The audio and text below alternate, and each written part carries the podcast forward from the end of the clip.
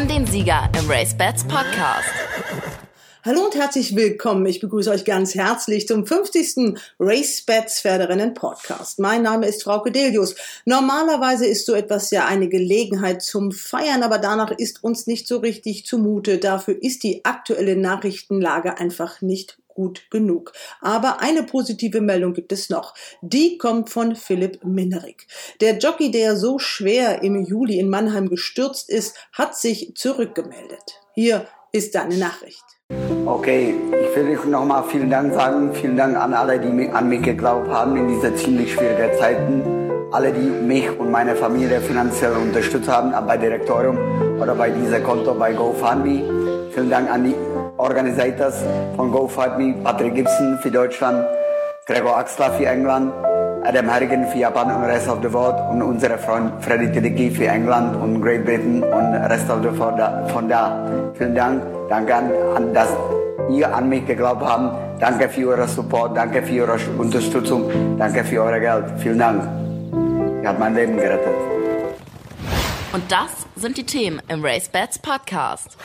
Kurz vor dem Ende der Grassaison häuften sich die Hiobsbotschaften. Schlechte Nachrichten gerade von den großen Rennvereinen. Wir haben dazu gesprochen mit Lars Wilhelm Baumgarten. Er ist Mitglied des Vorstandes von Deutscher Galopp.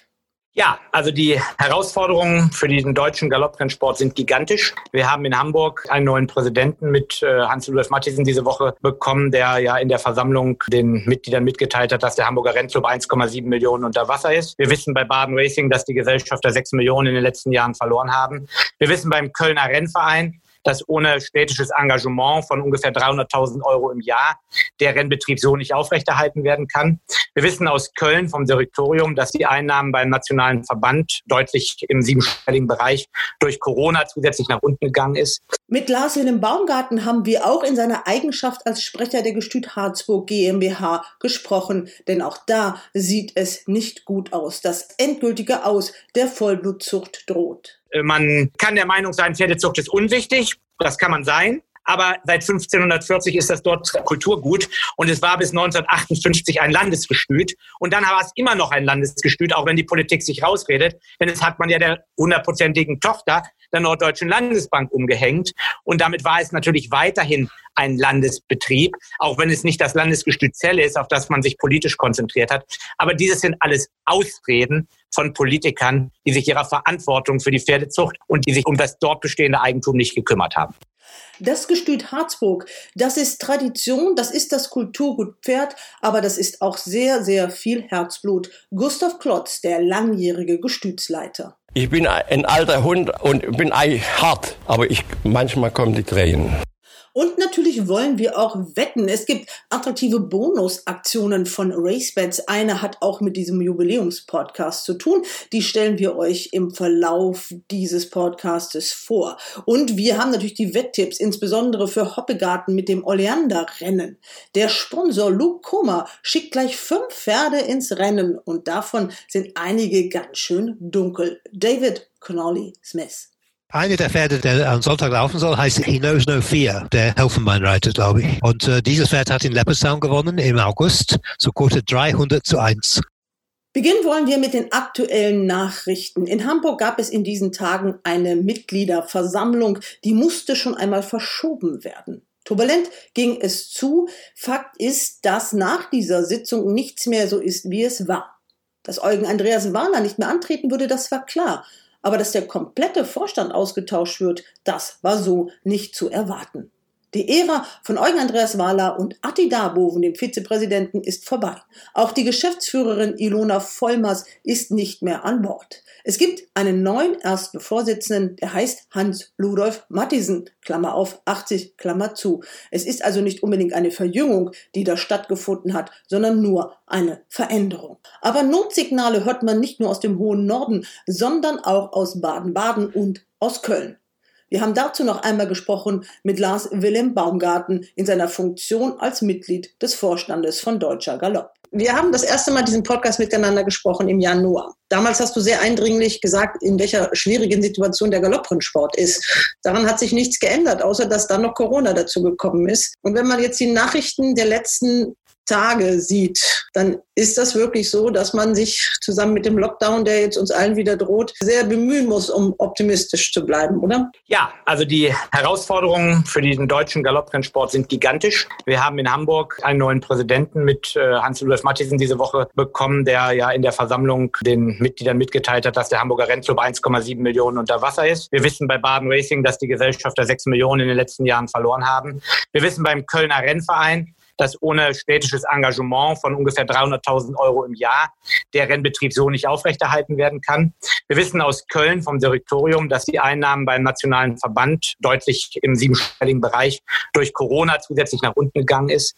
Und wir wissen, dass der Pferdebestand auf bescheidenem Niveau bei schlechteren Geldpreisen in diesem Jahr zu erheblichen Mehrbelastungen der Besitzer von ungefähr 10 bis 12 Millionen geführt hat. Und das heißt, wir sind in einem brutalen Überlebenskampf. Es wird erhebliche Einsparungen geben müssen. Die Abwärtsspirale ist nicht gebrochen und Corona macht es natürlich allen Rennvereinen schwierig für 2021 zu planen. Es ist an der Zeit, das sich einzugestehen und daraus zu gucken, wo sind Auswege, wie kann es weitergehen. Der Rennsport hat zwei Weltkriege überstanden, dann muss Herr Corona auch überstehen, aber es ist positives Denken, Klarheit, Sparen und investieren an den richtigen Stellen gefordert.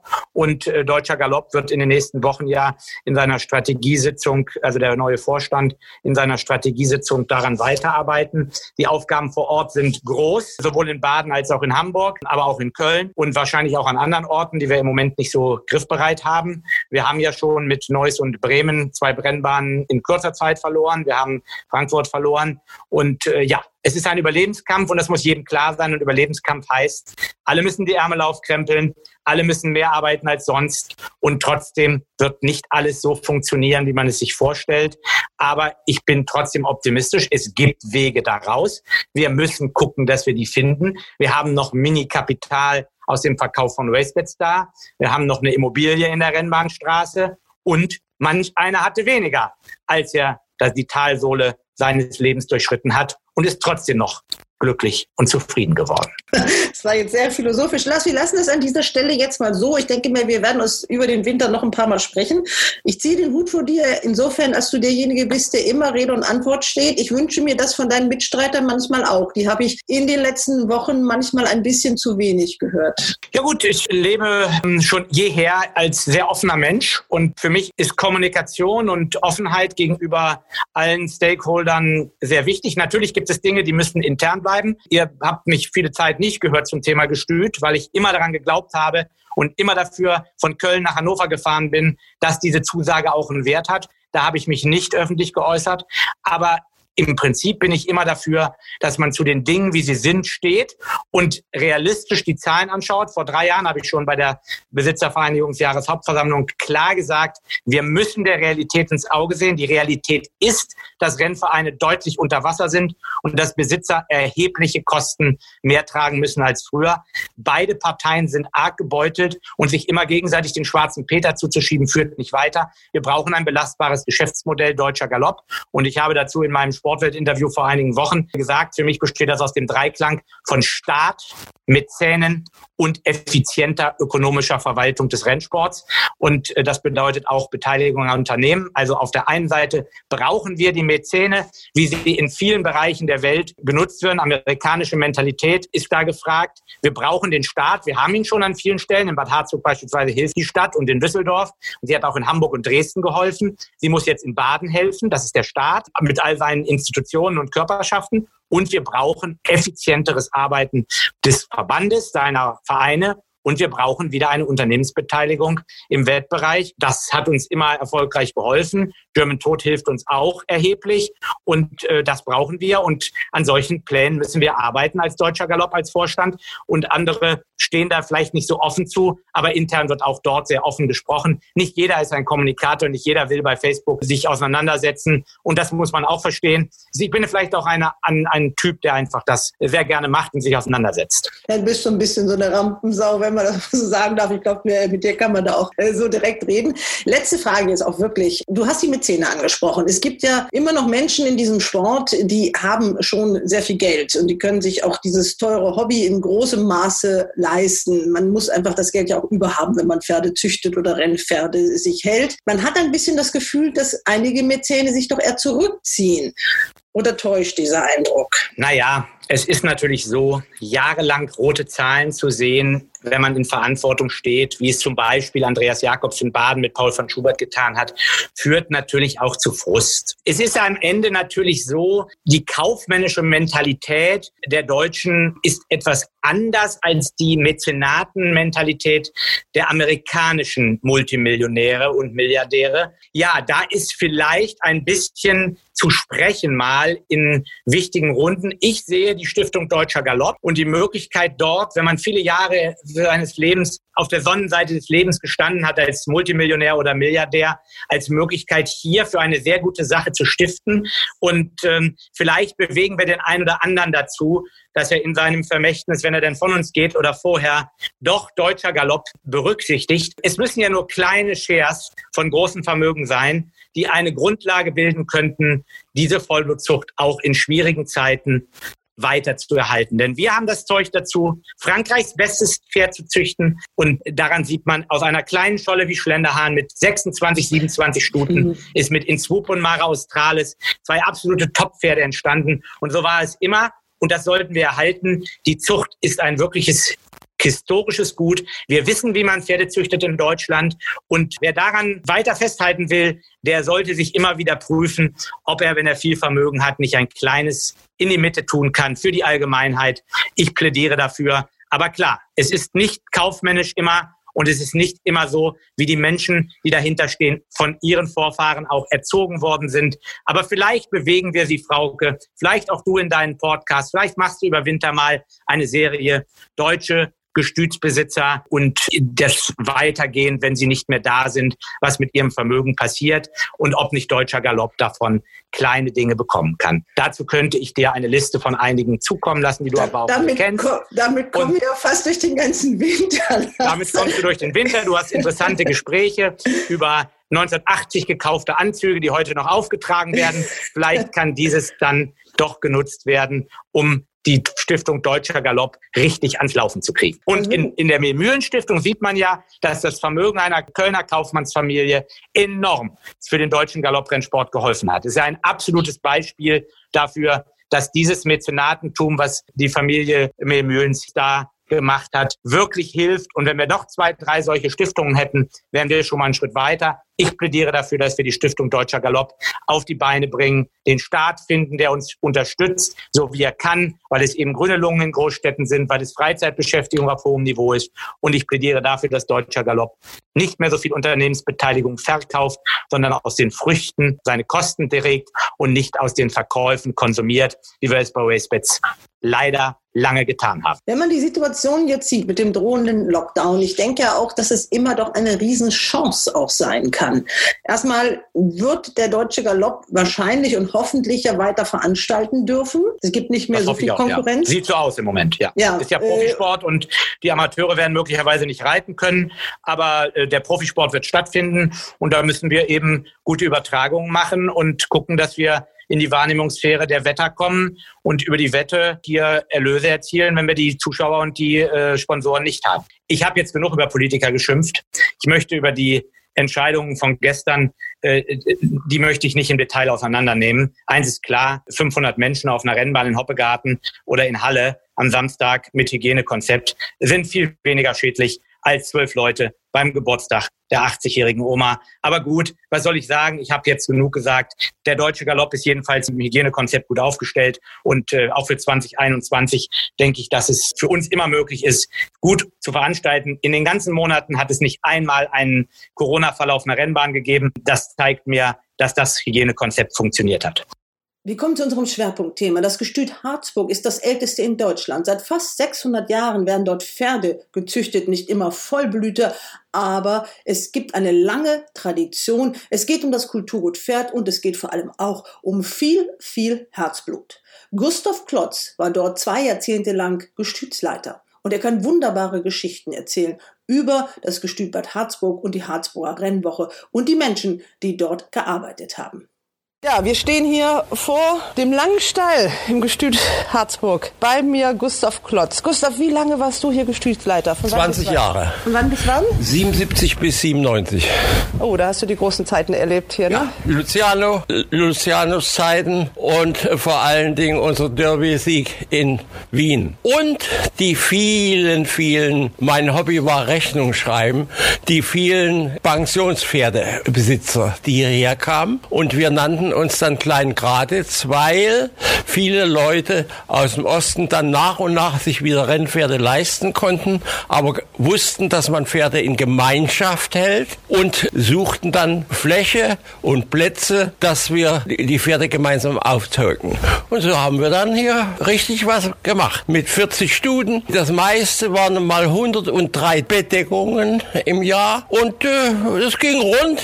Es war schön. Wir haben gefeiert und gearbeitet. Ja, es ging rund und jetzt geht hier gar nichts mehr. Das Gestüt steht still. Schon eine ganze Weile. Leider ja. Und das tut uns weh jeden Tag. Und äh, wir hoffen ja, dass irgendjemand nochmal schlaue Gedanken findet, dass das wieder zum Leben erweckt wird. Denn das älteste Gestüt Deutschland, andere sagen ja, sie sind älter, aber wir sind wirklich das älteste Gestüt. Seit wann gibt es das genau, Gustav, das Gestüt? Der Anfangspunkt ist eigentlich 1666, als die Pferde unter Dach kamen. Vorher war es Wildgestüt noch ungefähr 400 Jahre. 400 Jahre lebten die Pferde in der milden Ecke vom Harz in Bad Harzburg, eingereimt von mehreren Bergen und wenig Wind und viel Sonnenschein. Und deshalb wurden die Pferde draußen gehalten, bis damals dann 1660 muss das gewesen sein, sehr viele Wölfe waren und dann wurden die Fohlen und die Pferde gerissen. Und der damalige Besitzer des Gestütes, der die Verantwortung für die Anlage hatte, hat gesagt, so geht das nicht. Und äh, hatte zu der Zeit Ärger mit seiner Harzburg, da saßen Raubritter drin. Und da hat er gesagt, die wäre ich nicht los, aber ich wäre sie los, wenn ich die Burg abreiße, hat er sie abgerissen und die Steine hier in der Harzburg gebracht und den Pferden eine Überdachung geschaffen. Das ist hier der lange Stall auch, ne? Aus diesen Steinen der Harzburg. Jawohl. Die Steine der Harzburg sind hier runtergekommen und äh, wir haben dann das sogenannte Amtshaus, was wir jetzt als Schloss bezeichnen dazu, wurde dazu gebaut und die kleine Kirche. Da waren dann die Pferdesegnungen drin, wenn besondere Leistungen erfolgt waren. Was war denn der Anfang vom Ende? Also du sagst, du warst bis 97 da, du hattest dann einen Nachfolger. Auch unter dem Herrn Kissler waren ja noch zum Teil drei Deckhengste hier. Also es ging ja erstmal noch gut weiter. Äh, das ging sehr gut weiter. Herr Kissler hat dann das große Glück gehabt, einen Hengst kaufen zu können. Den Adlerfluch, der noch viel besser war wie je ein Hengst, der hier gestanden hat. Das merken wir heute, dass wir Zweiter, Zweiter im Arc sind. Also, und als Dreijähriger, sowas hat es eigentlich noch nie gegeben. Das ist also eine ganz tolle Leistung. Ich sage jetzt mal, das Harzburger Management mit. Das muss man mal klarstellen. Da müssen wir auch den Gebhard Apel vom Gestüt Schlenderhand korrigieren. Ja der den Adlerflug ja jetzt hat, weil das das Gestüt hier zugemacht wurde, musste natürlich ein Platz für den gefunden werden. Und der hatte mal so gesagt, ja, das ist der erste Jahrgang von Schlenderhand. Das stimmt ja so nicht. Nein, produziert wurden sie hier. Denn das Sperma von dem Hengst wurde hier in die Studen ergossen, um es ganz klar zu sagen. Und äh, das, das ist nun mal so. Und hier wurde immer sorgfältig gearbeitet mit Fachpersonal und die Leute oder die Pferdebesitzer kamen sehr, sehr gerne nach Harzburg. Ich entsinne mich noch, wie zum Beispiel Gräfin Dönhoff ihre Pferde von Irland dann hierher holte. Hier ist für meine Pferde das richtige Klima. Hier bleibe ich. Und das hatten wir gehabt. Und so sind viele Leute da gewesen. Die meisten Pferde gehörten anderen Leuten. Aber ich sagte es ja schon, wir konnten mit den Deckgeldern einen Großteil der Kosten des Gestütes decken. Wer ist denn Eigentümer dieses Gestütes? Und was hat sich dann irgendwie geändert? Warum ist ist jetzt Schluss. Äh, du hast erzählt, es waren dann irgendwie Herzöge, die haben es gebaut, aber die gibt ja, es ja nicht mehr hier. Als der Zweite Weltkrieg verloren ging, wurde der Adel ja eigentlich abgeschafft. Und im Zuge der Fürstenabfindung wurde ja dann die herzogliche Familie nach Blankenburg aufs Schloss mit den 80.000 Hektar Land als Ruhestandsgeldern hingesetzt und sie mussten die anderen Sachen, die im Harz ihnen gehörten, nach Braunschweig abgeben. Und das Braunschweiger Land hat das genommen. Und so ist das, ich würde mal ganz lasch sagen, von Herzogszeiten ab 1918 ins Volkseigentum überführt worden, würde man in der Ostzone sagen. Da kommst du hierher, ne? Du, ja, hast, auch, ja. du hast auch viel mit dem Gestüt Graditz zu tun. Ja, ja. Graditz war für uns auch als junge Leute immer der große Punkt. Da wurden in Bismarcks Zeiten die besten Studen eingeführt, auch die Eltern oder Großeltern oder die Vorfahren von Adlerfluch wurden über Graditz importiert. Da sind mal in Bismarcks Zeiten 33 Studen eingeführt worden und die ganzen guten Pferde in Deutschland, die sind dann an, aus 16 Studen der eingeführten Graditzer Studen entstanden. Und da haben wir uns unseren Teil mit abgekriegt. Und diese Studenlinie ist, glaube ich, auch ganz wichtig. Deswegen hat das Land Niedersachsen auch einen gewissen Auftrag, oder? Das ist noch etwas komplizierter. Das Land Niedersachsen hat durch Flucht äh, Studen und Hengste aus Graditz und Hoppegarten mal, die sind vor dem Kriegsende hier eingeführt worden. Und die gehörten eigentlich nach Graditz hin. Und dann hat das Land Niedersachsen gesagt, wir behalten die Studen, immer die Nachfolger natürlich der, der Studen, und am Tag der deutschen Einheit geben wir die wieder zurück. Die Studen waren hier und die Hengste waren in Celle. Und Irgendwann kam dann der Tag der deutschen Einheit und dann haben wir sie wieder zurückgegeben.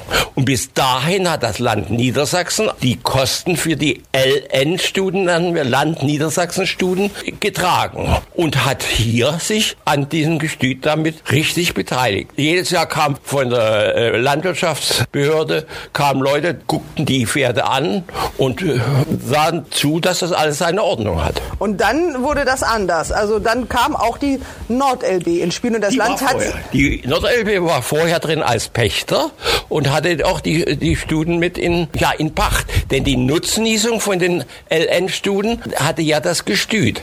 Es musste immer nur eine Stude aus der Stude dann wieder in Land Niedersachsen-Besitz übergehen. Also das, die haben sich immer bemüht und waren immer hier fleißig da, jedes Jahr einmal. Waren nicht immer angenehm, aber es war, war in Ordnung. Und was hat sich dann geändert? Die NordLB, wie lange waren die hier? Als Pächter? Ja, die waren äh, etwas über 40 Jahre da. Ja, und dann war Schluss. Warum? Ja, naja, das ist ja eine politische Sache. Die äh, Landesbank in Bremen hat sich verschuldet und aus politischen Gründen musste die NordLB dann Bremen übernehmen und die haben gemeinsam Schiffe versenken gespielt. Da ging das mit der Reederei runter und dann waren große Schuldenmenge und da konnten sie sich das Gestüt nicht mehr leisten und da hat die NordLB, die Pächter waren dieses Gestüt vom Land Niedersachsen, das zurückgegeben. Und dann war, hat sich in, hier in Harzburg eine interessierte Mannschaft gefunden und die hat gesagt, wir machen das weiter. Die wollten Pächter sein für lange Zeit, haben aber den Besitzer des Gestüts, das Land Niedersachsen, gesagt, es ist in den letzten Jahren nicht mehr viel gemacht worden. Es ist ein Investitionsstau entstanden. Macht das Ding in Ordnung und wir bewachten das. Und das ist dann jetzt auseinandergegangen, weil, weil sie sich zerstritten haben. Der eine sagt so, der andere war so. Und nun steht das Ding leer. Und wir sind hier sehr, sehr traurig, wir Harzburger, wie es hier weitergehen könnte. Dieses bedeutende Gestüt. Wir haben auch früher viel für die jungen Leute gemacht. Wir hatten die Lehrlingsausbildung, weil die Gestütsmeister und Gestütswärter, das ist ein Mini-Beruf. Aber dann haben wir die jungen Leute 14 Tage hier nach Harzburg geholt und haben mit denen das nachgeholt, was da zum Teil in den Berufsschulen nicht gemacht werden konnten, weil da, wo die Gestüte lagen, das waren ja immer Einzelsachen, da konnten sie keinen Fachmann für Pferdekunde dahin schicken. Und das wurde hier nachgeholt. Da haben wir also sehr, sehr viele junge Leute hier gehabt. Auch haben wir Forschungsarbeiten gemacht mit Professor Merck aus Hannover, mit der Tierärztlichen Hochschule. Der war froh, wenn er seine Auszubildenden mit hierher aufbringen konnte. Und wir haben zum Beispiel das äh, Follikelfühlen geübt und so weiter. Wenn wir ältere Studen haben, nie, an alle Studen sind die rangekommen, aber wir haben Geburten geübt, wir haben Drehungen geübt bei den Pferden. Also wir haben vieles getan hier in Niedersachsen für die Pferdezucht. Und die Bank hat immer gesagt, ah, solange wenn wir ein Wappentier Pferd haben, wird hier nie was Dummes passieren. Es geht alles weiter. Wir werden hier diese gute Arbeit fortführen. Und auf einmal alles vergessen. Die das gesagt haben, sind mit dem goldenen Handschlag in Ruhestand verabschiedet worden und alle anderen wissen nichts mehr über die Sache. Das ist jetzt fünf Jahre her. Gustav, wenn du das jetzt hier so siehst, dein Gestüt, wie geht's dir denn da, wenn du siehst, was jetzt daraus geworden ist? Ich bin ein alter Hund und bin eigentlich hart, aber ich, manchmal kommen die Tränen. Wenn wir hier den Rennverein hier hätten, mit, mit der großartigen Arbeit, die der Rennverein leistet, und mit den Pferden, die wir acht Tage hier zu Gast haben und die Pferdeleute und alles, dann wäre das Leben hier in Harzburg nur halb so viel wert. Beschreib aber trotzdem mal, du guckst dich jetzt hier um.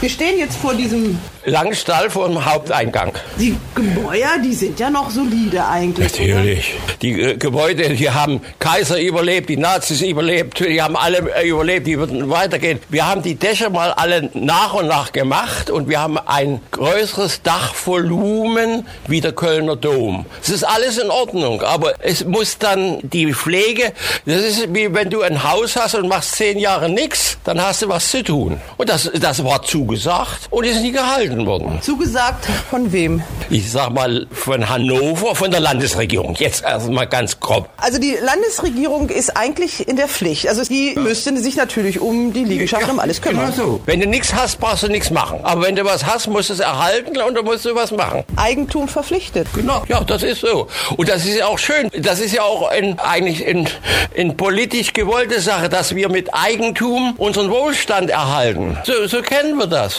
Und wirklich ein Stück Kultur ja auch. Also das Pferd, wie gesagt, ist auch im niedersächsischen Wappen. Ja. Und hier ist ja wirklich viel Pferdegeschichte auch geschrieben worden. Ja. Auch das äh, ist natürlich längst vergessen, dass wir nach dem Krieg, wie alles kaputt war, auch in Berlin und Berlin geteilt war, die oberste Behörde hieß das Direktorium früher, dass die hier im Schloss erstmal waren, ehe die nach Köln gingen. Harzburg war ein Sammelpunkt für Mensch und Pferd nach dem Krieg. Das hat sich alles gef gefunden und getroffen. Wenn ich alte, alte Leute sehe, der Königsberger Rennverein, die waren hier als letzter Rennverein aus Königsberg, der noch äh, jetzt ex existiert. Und die fühlten sich wohl und dann haben wir gefeiert und immer, immer wieder das Pferd. Wie viel alte Besitzer kommen, wenn wir Kaffee getrunken haben. Ach, lass uns aber noch einmal in die Koppel gehen. Wir haben Dinge hier erlebt, das ist äh, wunderbar. Gustav, zeig mal so ganz grob so dein Gestüt. Wo ist was? Also hier ist die Studenabteilung, die gynäkologische Abteilung, sage ich mal. Hier wird gedeckt, da könnten wir vorher in den Deckstand gehen. Hier werden die Pferde produziert, hier werden sie geboren und kommen dann, wenn sie einen Tag alt sind, hier in die Paddocks. Die beiden Paddocks sind ganz, ganz wichtige Sachen für die kleinen Kinder, weil das ist windgeschützt, wenn im Frühjahr, im Januar die Sonne ist und Schnee, die Fohlen hier draußen, da ist hier mehrere Grad warm. Diese Buttocks sind ganz wichtige Sache. Deshalb ist das hier in dem Innenhof passiert. Wenn die Pferde etwas älter sind, geht's dann rüber auf die Koppeln. Wie viele Koppeln habt ihr? Und wie viele Hektar? Zu meiner Zeit waren es 64 Hektar. Das war auch schon, eigentlich war es mal 200 Hektar. Und das ist wie überall, wurde Bauland draus und es wurde immer abgeknappert. Zu meiner Zeit waren es noch 60 Hektar und jetzt hat der Golfclub was übernehmen dürfen nach meiner Zeit. Ich habe es sonst nie so gerne da gehabt. Und da ist noch wieder viel, ich glaube, es sind noch 40 Hektar. Das weiß ich jetzt aber nie, wie viel es noch sind. Dann haben wir aber ja viele, viele andere Gebäude hier. Ja, ja die Gebäude dienten alle der Rennwoche. Wir haben in der Rennwoche 400 Pferde da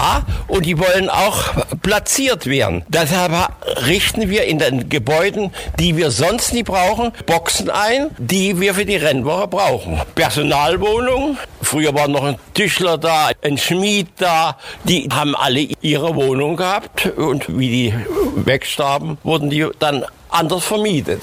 Und es gibt auch eine sehr schöne Reithalle. Reithalle. Die Reithalle, die Frau Herzogin Victoria Luise, die kam immer, lasst mich noch mal in die Reithalle gucken, wenn meine Pferde nach Hobbegarten gingen als Jährlinge. Sie war dann schon alt und hörte schwer und dann gingen wir dann rein und da war sie glücklich und strahlte. Und wenn sie sich dann ins Spiegel sah, sagte sie, ja, ich sehe ja nicht mehr gut aus, aber die Pferde sind immer noch so gleich. Das war immer so ein lustiges Erlebnis. Aber die Reithalle, also da könnte auch jetzt jederzeit eigentlich ein Reitverein, könnte, könnte hier auch einziehen. Ja, ja, natürlich. Also es müssen ja nicht nur Vollblüter sein, Pferd, es waren ja auch nicht immer Vollblüter hier. Also ja, es könnte jedes sein. Ich war vorher in Ebbeslow. Wir haben da angefangen in Westfalen, die nicht mehr so schnellen oder etwas älteren Rennpferde anderen Verwendung zu geben. Und da sind wir damals angefangen mit therapeutischen Reiten. Die Leute sind begeistert gewesen und die Fachleute haben uns gesagt, dass das also eine wunderbare Heilsache für die jungen Menschen wäre, das therapeutische Reiten. Ganz kurz mal, auch das geht, müssen wir aber wirklich feststellen, mit einem Vollblutpferd, weil jeder immer Natürlich. denkt, das heißt immer oft, die Pferde sind ein bisschen verrückt, die rasen hier und um die Rennbahn. Stimmt gar nicht, mit denen kann man alles machen, oder? Alles. Ich sage manchmal zu meiner Frau, wenn sie manchmal nicht so ganz, wenn wir nicht ganz einig sind, äh, mit den Pferden komme ich schneller zurecht. Dann. Das ist, die kann, da kommt man, das ist nun mal so. Nein, die, mit den Vollblütern kann man alles machen. Vor allen Dingen die ausgedienten oder nicht mehr so schnellen Pferde sind natürlich dann auch ruhiger geworden und freuen sich ihres Lebens und möchten aber was tun. Man könnte denen ja auch hier, den alten, ausgedienten Pferden, vielleicht eine Heimat geben, wäre auch eine schöne wär, Idee. Das wäre natürlich sehr schön, denn das ist ja ein Problem. Wenn wir Pferde haben, die haben wir aufgezogen, dann haben sie uns Freude gemacht auf der Rennbahn. Dann sind sie Mutterstute geworden, haben Fohlen gekriegt. Jetzt haben sie acht Fohlen oder sechs Fohlen gekriegt und sie sind gynäkologisch nie mehr zu gebrauchen. Ja, die Pferde kann man doch nicht wegwerfen. Da war ich immer froh, wenn ich so Kinder fand als Streichelpferde und die in gute Hände abgeben konnte für kleines Geld oder für gar nichts. Aber dass man sie nicht tot macht. Und wir hatten dann immer hier in Gestied Harzburg, das hat allerdings die Bank nie so gerne gesehen, da musste ich immer verstecken, wenn die kam. Wir hatten eine sogenannte Meckerwiese. Da kamen die alten Studen hin, da hatte ich immer so fünf, sechs Studen, die lebten noch gut, aber sie konnten keine Fohlen mehr kriegen und waren eigentlich buchmäßig unnütz. Und die Bank hatte mir gesagt, die müssen wir da wegtun. Ich sagte, bei mir kommt kein Pferd weg. Und die konnten ein paar Jahre leben. Meistens haben die dann vier, fünf Jahre danach noch gelebt, haben sich erfreut, kamen auf die Meckerwiese. Allerdings, wenn sie dann liegen konnten und wenn es ihnen ganz schlecht ging, da waren natürlich auch meine Mitarbeiter dann immer weg. Das war meine Aufgabe. Dann habe ich ihnen die Spritze gegeben. Das ist dann auf der Koppel passiert. Also ich, ich kann doch nie ein Pferd, was mir ein Leben lang gedient hat, wo ich vor Freude geweint habe, was wir beklatscht haben, was wir bejubelt haben, die kann ich doch dann nie, wenn er nicht mehr laufen kann, nie wegtun. Das geht doch nicht. In Amerika gibt es etwas, das nennt sich Old Friends. Das ist eine Stiftung. Da werden die alten Pferde im Prinzip in einem Gestüt gehalten und haben dann auch, kriegen ihr Gnadenbrot. Wunderbar. Wunderbar. Diese Möglichkeit hätten wir natürlich hier grandios. Ne? Zumal wir ja jedes Jahr alle Pferdebesitzer in Deutschland hier in der Rennwoche haben. Die könnten dann ihre Pferde wieder besuchen. Und die Kinder könnten sie streicheln? Ja, die, die, ja. Die, die Pferde sind ja sowas an treu. Ich habe ja früher auch immer Führung gemacht, weil ich der Meinung war, wie der Fürster sein Wald zeigen will, um Verständnis zu bitten. Für die Sachen der, der Bäume habe ich jede Woche eine mit der Kurbetriebsgesellschaft, so heißt das, eine Führung veranstaltet. Und das haben wir wunderbare Sachen erlebt in den Jahren, in den 20 Jahren. Und manches Pferd, da kam dann der Opa mit seinen Enkeln, sagt, wo haben Sie denn ein Pferd, ein ruhiges Pferd und so weiter. Ich habe da manches Pferd so abverkauft in gute Hände. Ich durfte ja auch schon einmal hier auf dem Probierhengst in die alte Schmiede einreiten. Also hier ging es immer hoch her. Ja, das ist natürlich für besondere Sachen. Und unter den besonderen Sachen sind da Probierhengstreiten, das ist das eine. Da gibt es noch in Harzburg einen, der hat sich die Schulter gebrochen, der hat den Knochen immer noch drin auf der Rennbahn wird er begrüßt? Tut's weh? Noch? Das ist schon 15 Jahre Ja, her. man musste auch hier auf dem Balken reiten, ne? Auf dem Balkenreiten kamen diejenigen, die sich an den Renntag bewährt hatten oder eben nicht. Ich weiß mal, dass der Arzt, der hat ein Rennen verloren aus Hamburg und ging hoch und da kippte er vom Balken runter und tat sich sehr weh. Da habe ich gesagt, das ist ein Zauberbalken, der hat dich runtergeschmissen. Du warst da nicht geeignet für den Tag. Vielleicht war er nicht mehr ganz so in der Kondition. Das stimmt auch. äh, Gegen Ende, man hat ja dann Durst, ne? Aber auch das gehört, das, das ist alles das Klima. Das Klima Freude, Freude. Äh, am Pferd, am Menschen, am Mitmenschen. Bringt auch Leistung fürs Leben. Gustav, darf ich fragen, ähm, wie alt du bist? Ich bin Hundealt, 85. Also der Sport hält fit. Ja, und neugierig, neugierig. Ich habe keine Zeit zum Sterben. Ich will da wissen, wer nächstes Jahr Derby gewinnt. Ob das wieder ein Adlerfluch ist und wo der aufgewachsen ist. Und wenn er hier aufgewachsen ist. Und, und, und, und, und das, ist- man hat, es geht doch immer weiter. Ob die Harzburger ihr Gestüt wirklich einfach so drangeben? Es gibt vorsichtige Versuche, eine Bürgerinitiative ins Leben zu rufen, aber wie gesagt, die sind wirklich noch sehr, sehr vorsichtig. Ich habe mich dort auch getroffen mit Egon Knof. Er ist langjähriger Redakteur der Goslaschen Zeitung gewesen. Es ist die größte in der Region. So, jetzt haben wir Egon Knof. Der ist verbunden mit dem Gestüt, mit der Rennbahn und mit der Goslaschen Zeitung. Egon, du warst da wie lange Redakteur und zuständig für den Sport? Äh, Ich war zuständig für den Sport, habe allerdings vorrangig dann und natürlich auch mit Herzblut vor allem über das Gestüt und über die Rennwoche berichtet. Insgesamt 40 Jahre ungefähr. Ja, Egon, wir stehen hier eigentlich vor dem Haus, wo du groß geworden bist. Genau, ich bin mit zehn Monaten mit meiner Familie hierher gekommen und also Familie, Vater, Mutter und äh, mein Bruder. Hier links das kleine Fensterchen, das gehörte zu meinem Zimmer. Wenn man hier ein bisschen rumgeht, äh, das gehörte dann auch noch dazu. Hier habe ich gewohnt bis 1976. Und dann sind das so, Anzahl zwölf Meter bis zum Gestüt. So, ja, äh, also gefühlt haben wir natürlich auf dem Gestüt gewohnt, aber ja, weiter ist es nicht und man ist natürlich dann auch geprägt vom Gestüt. Zumal der Vater hier gearbeitet hat. Was hat er gemacht hier genau? Ja, in der Hofkolonne, also er war draußen, es mussten ja auch die Weiden gepflegt werden, mussten Hecken geschnitten werden und so weiter und so weiter. Hecken schneiden ist ein gutes Stichwort. Ja, das war natürlich zu Zeiten meines Vaters noch ein bisschen besser, da war alles akkurat. Jetzt wird es mehr oder weniger immer zur Rennwoche geschnitten, dann sieht es auch einigermaßen aus. Aber wer jetzt zum Beispiel mal verbotenen Weg oder so geht, dann sieht man schon, dass es zurzeit nicht sehr gut gepflegt wird. Und das geht dann auch schnell, der Verfall. Ne? Das geht dann sehr schnell. Das geht dann sehr schnell, gerade Hecken. äh, Das weiß auch jeder, der vielleicht zu Hause eine Hecke hat im Garten. Also wer die nicht pflegt, dann sie sieht auch entsprechend aus. Also du kennst hier auch äh, jeden Stein und jeden Grashalm und hast jetzt dein ganzes Wissen, bist du auch dabei, das hast du auch verarbeitet. Genau, ich habe äh, oder ich bin noch dabei, ein Buch zu schreiben über das Gestüt Harzburg. Habe alles zusammengetragen, was meine Vorgänger mal irgendwo publiziert haben und versuche jetzt daraus einen äh, Bericht oder ein Werk zu machen, wo man vielleicht auch mal nachschlagen kann, wenn man was über das Gestüt wissen möchte. Jetzt hoffen wir doch mal, dass das letzte Kapitel noch nicht geschrieben ist. Das hoffe ich natürlich sehr, weil ich bin natürlich auch emotional sehr mit dem Gestüt verbunden. Ich kenne hier so gut wie jeden Quadratzentimeter. Das war für uns Kinder neben Fußball, würde ich sagen, äh, ein Abenteuerspielplatz, wie es ihn in ganz Deutschland nicht gibt. Dieses Gestüt ist nicht mehr bespielt. Da kommt natürlich erschwerend hinzu, dass eben die Rennwoche ausfallen musste. Dann wurde natürlich das Gestüt nochmal auch ein bisschen hergerichtet. Das ist jetzt auch ausgeblieben und das sieht man. Genau, das sieht man sehr und jeder, der das Gestüt aus guten Tagen kennt, also dem blutet schon das Herz, wenn er sieht, wie hier das Unkraut in die Höhe schießt. Es ist halt ein Investitionsstau über Jahre hier angefallen, der nicht abgearbeitet wurde. Was könnte man aus so einem Gestüt machen? Was würde dir einfallen?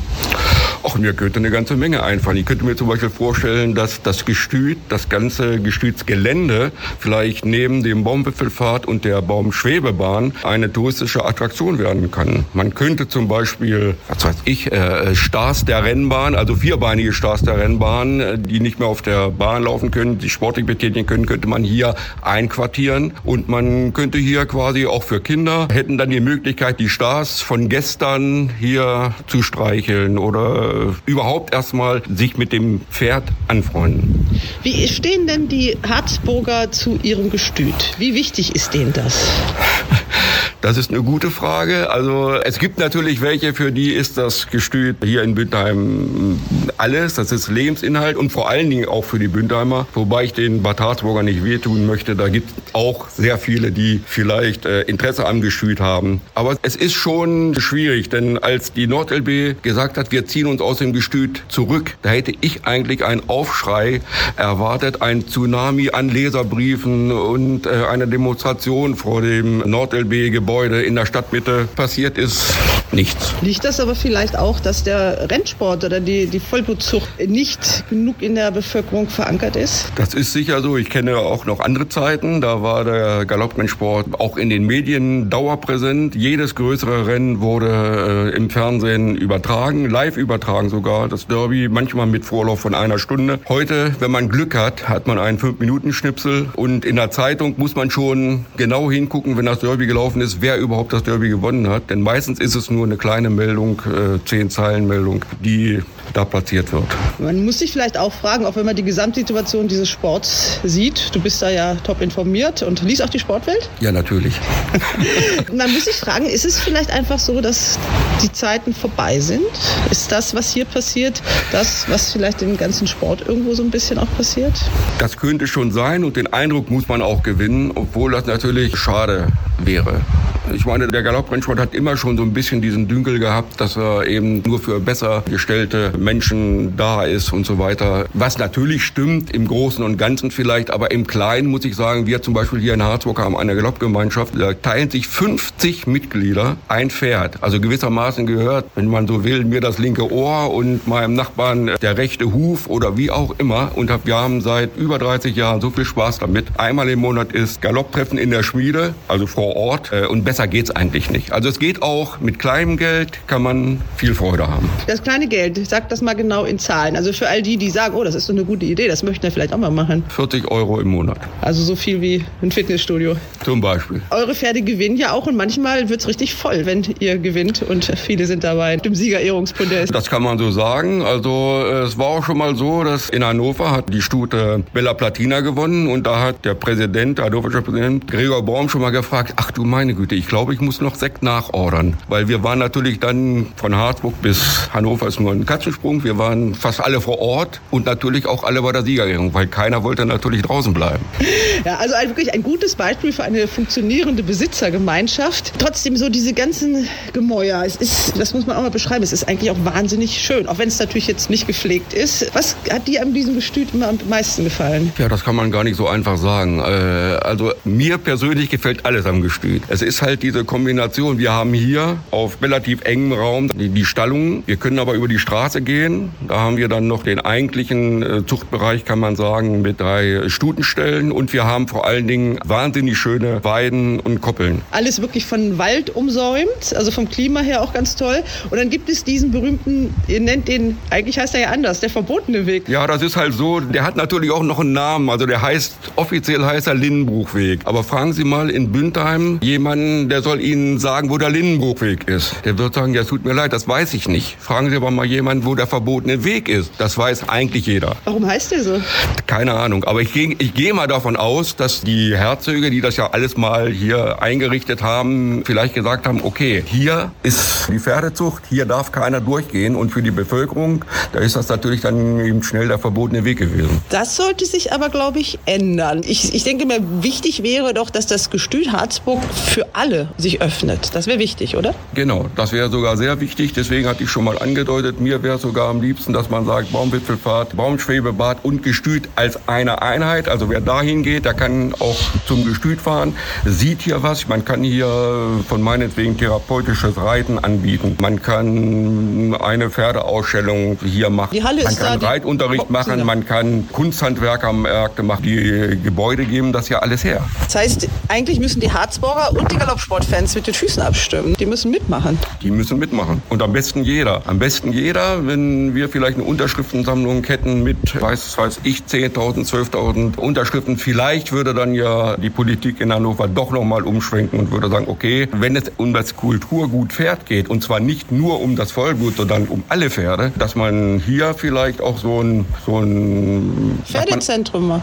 Ein so ein Pferdezentrum macht, wo Reitpferde sind, wo Vollblüter sind. Man kann ja vielleicht auch dann in dem Zuchtbereich auch weiter Vollblutpferde züchten. Vielleicht würde sich ja die Gestüt Harzburg GmbH dazu bereit erklären. Also es wäre alles möglich, wenn man denn nur will. Egon, eigentlich bist du pensioniert, aber ich denke, du hast noch ein bisschen Arbeit vor dir. Das kann schon sein. Ich bleibe natürlich logischerweise am Ball, aber vielleicht nicht ganz so intensiv wie bisher.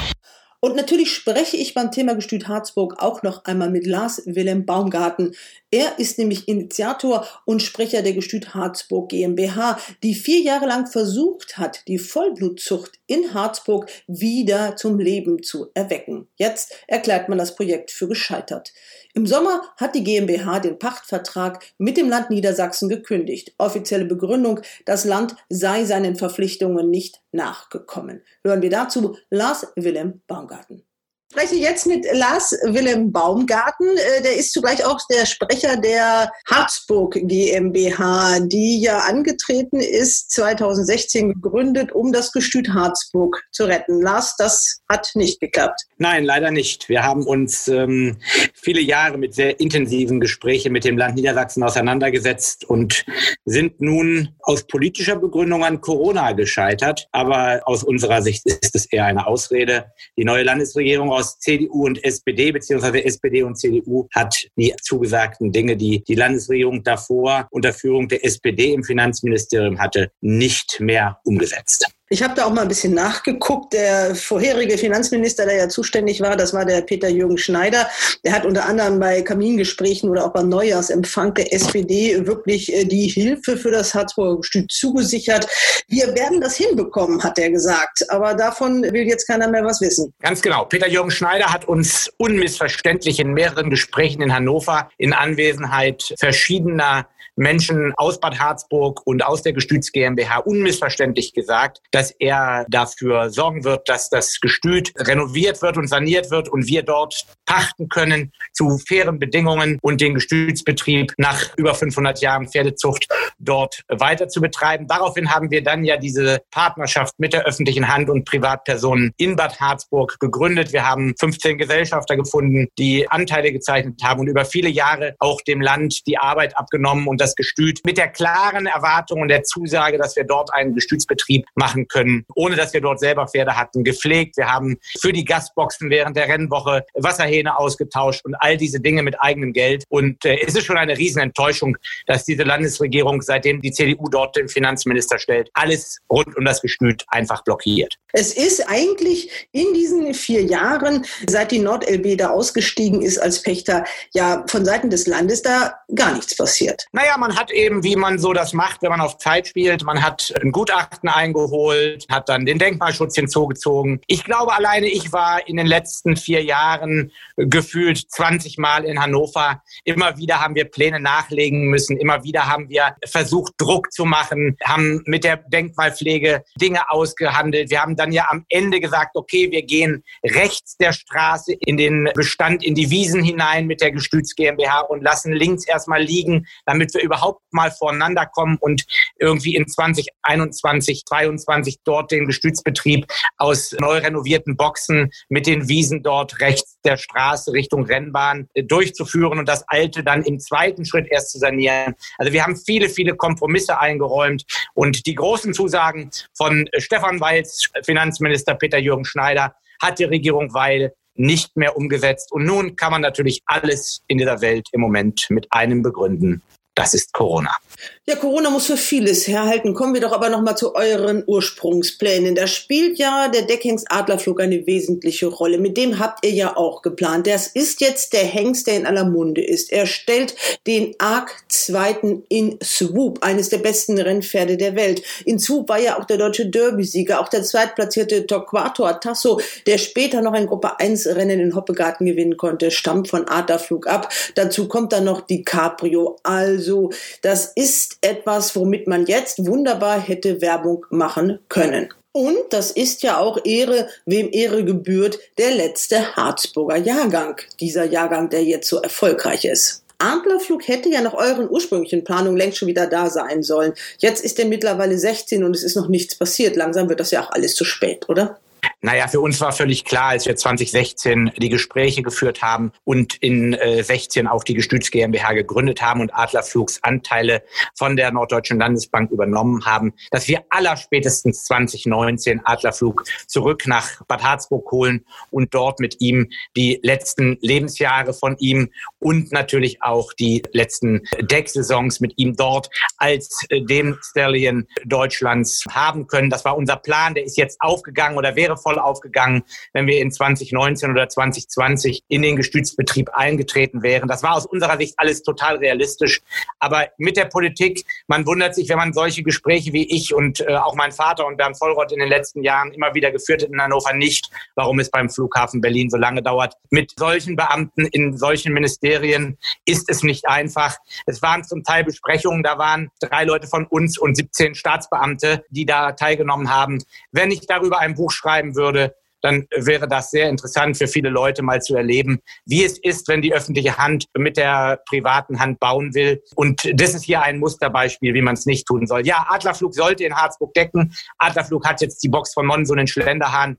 Das ist alles, alles gut und es ist toll für den Hengst. Aber ja, wir hatten ganz andere Pläne. Wir haben ja auch schon Stuten gekauft für ihn, um die in Harzburg auf der Koppel spätestens 2020 und nun dann nach den vielen Verhandlungen auch möglicherweise erst 2021 dort zu haben. Auch das ist uns nun verwehrt. Die Gestüt Harzburg GmbH und der Gestützbetrieb sind Geschichte. Viele hundert Jahre Pferdetradition wird es dort so nicht mehr geben, denn Adlerflug wird immer älter und ohne einen Stallion kann die Gestütz GmbH aus sich heraus das nicht finanzieren, selbst wenn die privaten Personen jedes Jahr ungefähr 200.000 Euro als Hobby da reinschießen würden. Ohne einen Deckhengst wie Adlerflug ist das nicht zu machen. Unser Konzept war eben darauf aufgebaut, dass wir die ersten fünf Jahre mit Adlerflug eine Basis schaffen, um mit den Gesellschaftereinlagen plus den Einnahmen aus dem Deckbetrieb die nächsten zehn Jahre des Gestütes in eine gute Form zu bringen. Das wird nicht gelingen. Und ja, wir sind darüber traurig und haben das aber in der Gestütz GmbH noch nicht final besprochen, wie wir weitermachen. Das machen wir im Dezember.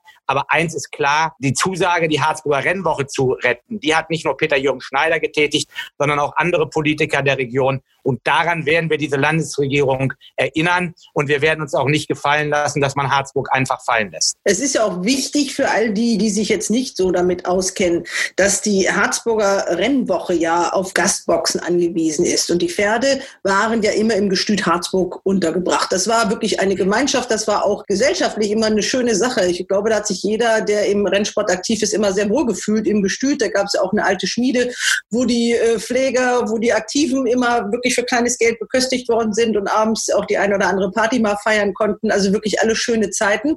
Es ist in diesem Jahr die Rennwoche ausgefallen. Da ist das Wort Corona mal angebracht und äh, das hat man dem Gestüt auch angesehen. Ich war die Tage mal da und ist man schon erschrocken. Ihr seid raus jetzt, ihr seid Sommer, äh, wie das alles wirklich heruntergekommen ist. Also die Hecken sind nicht mehr gestutzt auf den Koppeln, auf der linken Seite jedenfalls, vom verbotenen Weg aus. Es wuchert überall, also das Gestüt verfällt, da kann man bei zugucken. Und das Land äh, hat jetzt, und deswegen, das ist auch unser Anlass, hat jetzt eine Ausschreibung gestartet. Also es werden finanzkräftige Investoren gesucht, die mit diesem Gestüt irgendwas anfallen möchten. Und das, ich habe da extra nachgefragt beim Finanzministerium, muss eben gar nichts mehr mit Pferden zu tun haben. Das ist ja der eigentliche Skandal. So ist es. Das Land Niedersachsen mit dem Wappen im Logo, mit einer Pferdetradition, wie sie kein anderes Bundesland in Deutschland hat, lässt Bad Harzburg und die Pferdezucht einfach fallen.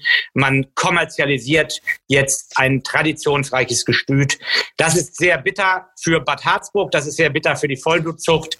Aber so sind die politischen Mehrheiten, so sind die politischen Willensbildungsprozesse. Nirgends wird ein Fußballstadion geopfert. In Kaiserslautern hat man den Betzenberg mit Riesenhilfe der Politik immer wieder gerettet. Aber hier in Niedersachsen macht ein CDU-Finanzminister und eine SPD-Regierung einfach einen Strich durch. Das ist sehr, sehr traurig. Wir müssen das so akzeptieren. Aber was wir nicht akzeptieren können, ist, dass, äh, wenn man das Gelände dort einfach für eine Drittnutzung nutzt und die Gasboxen nicht mehr da sind, die wichtigste Veranstaltung der Region auch noch geopfert wird. Und deshalb gilt es ganz klar zu sagen, liebe Landesregierung, liebe Landtagsabgeordnete der Region, liebe Kommunalpolitik, steht jetzt auf und kümmert euch darum, dass die Harzburger Rennwoche 150 bis 200 Boxen hat, in denen die Gastpferde stehen können. Und wenn ihr das Gelände verschachert dort oder Vererbbau pachtet oder was auch immer, dann findet woanders Flächen, um dort Boxen zu bauen, damit die Pferde, wenn die Rennwoche ist, dort ein Zuhause haben und diese traditionsreiche Veranstaltung, die nun schon über 120 Jahre stattfindet, auch in Zukunft in Bad Harzburg stattfinden kann. Und wenn dieses Wort auch noch gebrochen wird, dann muss man sich über Politikverdrossenheit in diesem Land einfach nicht wundern. Jetzt habe ich mir die Ausschreibung angeguckt, da steht drin, das Land Niedersachsen ist zudem ausdrücklich daran interessiert, dass mit der Gesamtkonzeption möglichst auch die Durchführung der traditionellen örtlichen Pferdesportveranstaltungen in Bad Harzburg gefördert und unterstützt wird. Schöne Worte. Ja, auch ein bisschen schwammig Du kannst nochmal wiederholen. Ne? Da steht, da steht nicht drin, der neue Eigentümer muss, sondern da steht drin, Sie würden sich das wünschen. Nein, wir wünschen von der Landesregierung Geld für den Bau von Boxen oder die Verpflichtung an den neuen Eigentümer oder beziehungsweise Erbbaupächter, das durchzuführen. Also entweder macht es der, der das übernimmt, verpflichtend durch das Land, oder das Land verpflichtet sich zu bauen. Beides steht da wieder mal nicht drin. Wieder spielt man auf Zeit, wieder will man Harzburg an der Hernase rumführen und das ist einfach unschön und das ist einfach eine Verdummung der Bevölkerung. Und das darf man sich so nicht gefallen lassen. Ich habe dazu in den sozialen Medien am Wochenende einen intensiven Schlagabtausch mit der örtlichen SPD-Landtagsabgeordneten gehabt. Und äh, sie hat zugesagt dort, das kann jeder nachlesen bei Facebook, dass sie sich um den Bau der Boxen kümmern wird. Sie ist stellvertretende Präsidentin des Hessischen Landtages. Sie ist lange Zeit SPD-Politikerin der Region. Sie ist gut vernetzt und sie soll liefern. Ja, 200 Boxen werden ungefähr gebraucht. Wenn man dieses Gelände so vor Augen hat, dann äh, gab es ja eigentlich mal 60 Hektar, die zu diesem Gestüt gehört haben. Hier in der Ausschreibung ist nur noch äh, von 27 Hektar die Rede. Damit kann man ja auch eigentlich eine vernünftige Vollbezucht von vornherein nicht machen. Das heißt, die ist eigentlich mit so einer Ausschreibung, so wie sie da so steht, eigentlich fast ausgeschlossen. Naja, es ist so, dass diese anderen äh, 33 Hektar nicht für immer verpachtet sind. Und äh, wenn dort ein Zuchtbetrieb aufkommen würde, könnte man natürlich mit 27 Hektar anfangen. Dort könnte man natürlich gut 20 Stuten haben. Man sagt ja immer, so ein Hektar pro Stute ist gut es geht auch ein bisschen weniger. Es das geht auch mehr. Also ich war mal in einem Gestüt in Frankreich, da hat einer gesagt, unter zwei Hektar fange ich gar nicht an. Ja, aber selbst wenn man zwei Hektar nimmt, könnte man hier mit 15 Stuten starten. Natürlich in Kentucky, wo ich viele Stüte gesehen habe, gibt es noch mehr Platz. Aber das haben wir hier nicht. Ich sage mal so, man könnte starten und es würde die Möglichkeit geben, weil das Land da Verpächter der anderen 33 Hektar ist, dass man die als äh, Gestütsbetreiber kriegt. Das wird sicherlich ein schwieriger politischer Prozess, aber das könnte man vielleicht im Rahmen eines solchen Pachtvertrages machen. Aber wenn man die Ausschreibung genau liest, hat das Land Niedersachsen die Hoffnung, dass dort ein Privater kommt und ein Gestüt macht, ziemlich aufgegeben. Man will es loswerden. Man will mit der Sanierung, die man jetzt in vier Jahren mit uns zusammen, deren Kosten man ungefähr ermittelt hat, nichts mehr zu tun haben. Man will sich aus der Verantwortung stehlen. Das darf so nicht sein. Aber es ist so, die politische Lage für den Rennsport in diesem Land ist eben anders als in Hongkong, Japan, Australien und Frankreich. Und äh, dem müssen wir uns als Pferdesportenthusiasten stellen. Wir haben nicht diese Lobby, wir haben nicht dieses Standing, wir haben nicht diese Anzahl von Arbeitsplätzen. Aber eins ist klar, das waren klare Worte 2016, deren zur Hälfte die Taten nicht gefolgt sind. Bei der anderen Hälfte müssen wir Harzburger Fans darauf bestehen und zur Not müssen wir uns auch wehren. Die Kommunalpolitik habe ich aufgefordert, sich damit zu beschäftigen. Ich würde mir sehr wünschen, wenn der Stadtrat dazu eine klare Resolution rausgeben würde und die Landesregierung, die ja aus SPD und CDU besteht und in Harzburg die Mehrheitsverhältnisse sind ja meistens auch von einer großen Koalition geprägt. Und Petra Emmerich-Koppatsch, die angesprochene Landtagsabgeordnete, ist seit vielen Jahren SPD-Unterbezirksvorsitzende dort.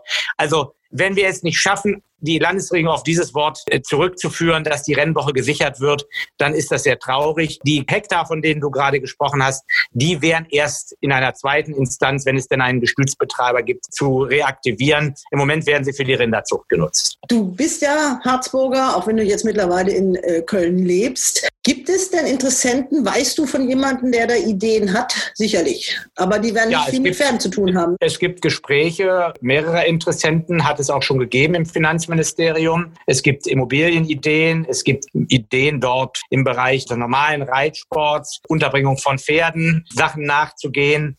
Aber klar, wenn man liest, was dort erforderlich ist an Geld, auch in der Ausschreibung, 21 Seiten Ausschreibung, kann sich jeder im Internet angucken, dann wird das auch kein Selbstgänger. Erbbau Pachtverhältnis plus einmal Investment am Anfang zur Ablösung. Das sind natürlich schon Hürden, die sehr schwierig zu stemmen sind. Ähm, aus Sicht des Harzburger Rennvereins ist das natürlich keinesfalls gut, weil ähm, 2021 ist die Rennwoche mit Zusage der Politik gesichert. Aber man muss auch eins sagen, du hast es angesprochen, das Gestüt verfällt von Tag zu Tag.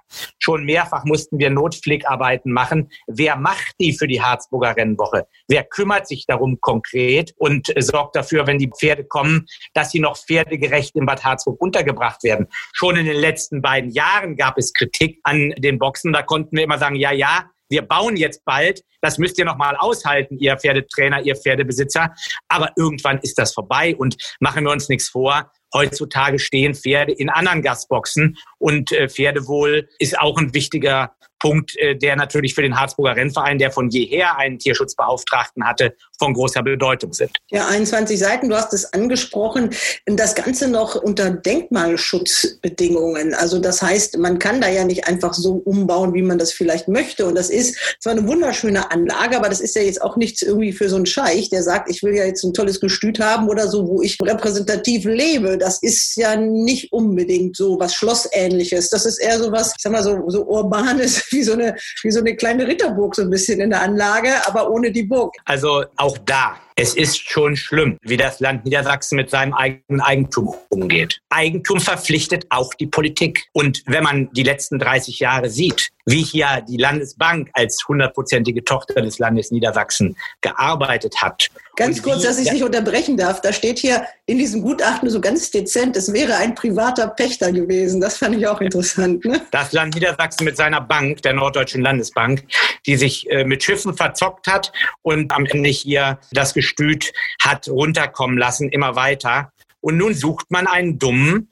der diese ausge normende, wunderschöne Anlage, sie ist keine Burg, aber sie ist eine wunderschöne Anlage, wenn sie in einem guten Zustand gebracht wird, übernimmt. Also man kann da nur den Kopf schütteln als Staatsbürger und äh, man kann der Meinung sein, Pferdezucht ist unwichtig. Das kann man sein aber seit 1540 ist das dort Kulturgut und es war bis 1958 ein Landesgestüt. Und dann war es immer noch ein Landesgestüt, auch wenn die Politik sich rausredet, denn es hat man ja der hundertprozentigen Tochter der Norddeutschen Landesbank umgehängt.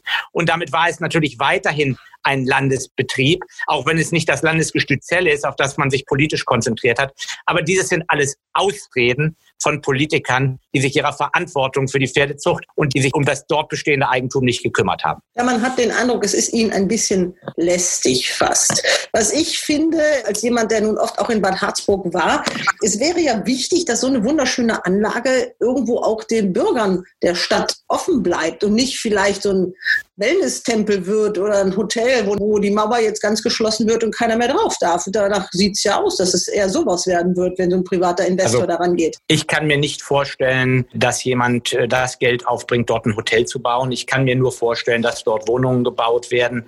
Das ist der einzige wirtschaftlich aus meiner Sicht denkbare Weg, der noch einigermaßen rechenbar ist. Ich sehe ihn auch nicht wirklich. Ich möchte es auch nicht machen. Aber da gibt es natürlich Experten, die mit den Abschreibungen aus Denkmaldingern ihre Einkommen in anderen Bereichen gut abfedern können und sich das dann rechnen können. Aber eins ist klar, der Harzburger Bevölkerung und der Tradition und der Identität dieser Stadt tut diese Entscheidung überhaupt nicht gut. Man hat ja beim Sieg von New Harzburg gesehen, das ist das erste Pferd, was seit vielen Jahren in Blau-Gelb gewonnen hat, welche Emotionen solche Siege in dieser Stadt und äh, in diesem Umfeld machen. Da gibt es natürlich auch Leute, die das nicht gut finden, dass sich über im Fußball, wenn der Fußball in Deutschland abgeschafft wird, geht das Leben auch irgendwie weiter. Aber für viele Teile der Bevölkerung eben nicht. Und für Harzburg ist das Pferderennen der Harzburger Rennverein und das Gestüt ist wie der FC Bayern München für deutschen Fußball, für die Menschen dort. Es ist eine Identitätsstiftung, es ist Emotion, es ist Tradition. Und ja, es ist echt ein Stück meiner äh, Lebensgeschichte auch. Und das ist traurig. Aber man muss es hinnehmen, weil die wirtschaftliche Situation hier so ist, dass das Land eben 10 bis 12 Millionen investieren müsste, das nun nicht will und die Anlage abschiebt und sagt, mit der Tradition habe ich nichts zu tun. Und für die Rennwoche schauen wir mal. Vielleicht macht der Nächste was und wenn nicht, dann müssen wir weiterschauen. So liest sich die Ausschreibung. Das ist politisch nicht akzeptabel. Es gibt ja ganz dezente kleine Dinge in Bad Harzburg. Der Versuch vielleicht, eine Bürgerinitiative zu gründen, die aber auch nicht so richtig vorangeht. Also der ganz große Aufschrei den gibt es ja doch nicht. Harzburg ist eine Stadt, die nicht für Protest bekannt ist. Wir sind in einer alternden Bevölkerung dort ein Ruheort für viele Menschen, die dort ihren Lebensabend verbringen. Wir haben keine Studenten, die auf die Straße gehen, wenn es nicht läuft. Klar ist für viele, das Gestüt ist schon zu Ende. Ich glaube aber, wenn es wirklich um den Fortbestand der Rennwoche in den nächsten Wochen geht und es spürbar wird, dass Hannover auf Zeit spielt und die Rennwoche in Gefahr kommt, dass dann eine ganz andere Kraft hinter die Bewegung kommt. Und ich glaube, für den Zuchtbetrieb wird man das nicht schaffen. Der steht jetzt schon fünf Jahre leer dort. Adlerflug ist in Schlenderhahn. Und Adlerflug die, ist, das müssen wir nochmal sagen, 16 Jahre alt. das heißt, äh, der hat vielleicht noch äh, zwei, drei drei gute Jahre, vielleicht auch vier, aber bis das mal so weit wäre, dann wäre er eben mindestens 18 und dann verpflanzt man so ein Pferd nicht mehr.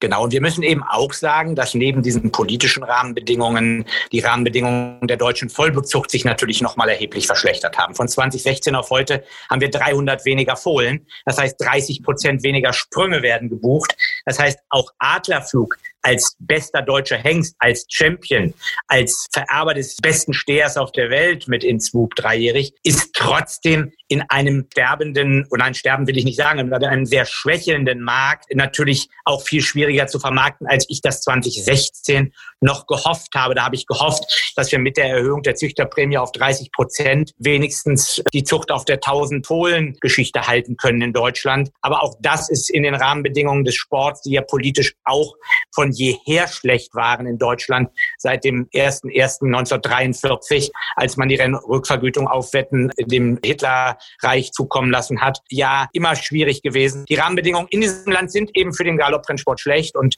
äh, das hat jetzt dazu geführt, dass auch die Anzahl der Stuten weiter runtergeht, was dann wieder für Adlerflug schlecht ist. So ist das eben sehr kompliziert. Wenn wir fertig gebaut haben sollten und heute noch einer sagen würde, wir bauen im Gestüt, wäre Adlerflug 19 Jahre alt und da dürfte man den Hengst auch nicht mehr verpflanzen, dann müsste er in Schlenderhahn seinen Lebensabend dort verbringen. Könnte er noch ein, zwei Jahre für uns dort decken, aber dann könnte man auch schon keine größeren Erträge mehr erzielen, die wir bräuchten, um einen Fettpolster für die Jahre nach Adlerflug anzulegen. Letzte Frage jetzt in dieser Sache, Lars. Es gibt natürlich Leute, die sagen, ah ja, der Lars Wilhelm und die GmbH, die haben sich jetzt den Adlerflug geschnappt und verdienen mit dem richtig Geld und dann sind die ja auf der guten Seite. Die gibt es. Was sagst du denn dem? Also jeder kann sich die Bilanz der Gestütz GmbH vom letzten Jahr angucken. Dort ist ein dickes Minus ausgewiesen. Adlerflug hat in diesem Jahr 38 Stuten gedeckt, 30 davon für die Anteilseigner. Das heißt, die nichts bezahlen, die auch Anteile haben. Das Gestüt GmbH hat den Hengst ja nicht alleine, sondern 60 Prozent der Anteile. 40 Prozent der Anteile liegen bei den Gestüten Schlenderhahn, Görlsdorf, Brömerhof und Bona. Der äh, Peter Fischer hat seinem Sohn auch noch einen Anteil vererbt. Und acht Stuten haben sozusagen bezahlt. Jetzt kann jeder ausrechnen, was man mit acht Stuten bei einer Decktaxe von 10.000 Euro anfangen kann. Die Gestütz GmbH ist keinesfalls auf Rosen gebettet.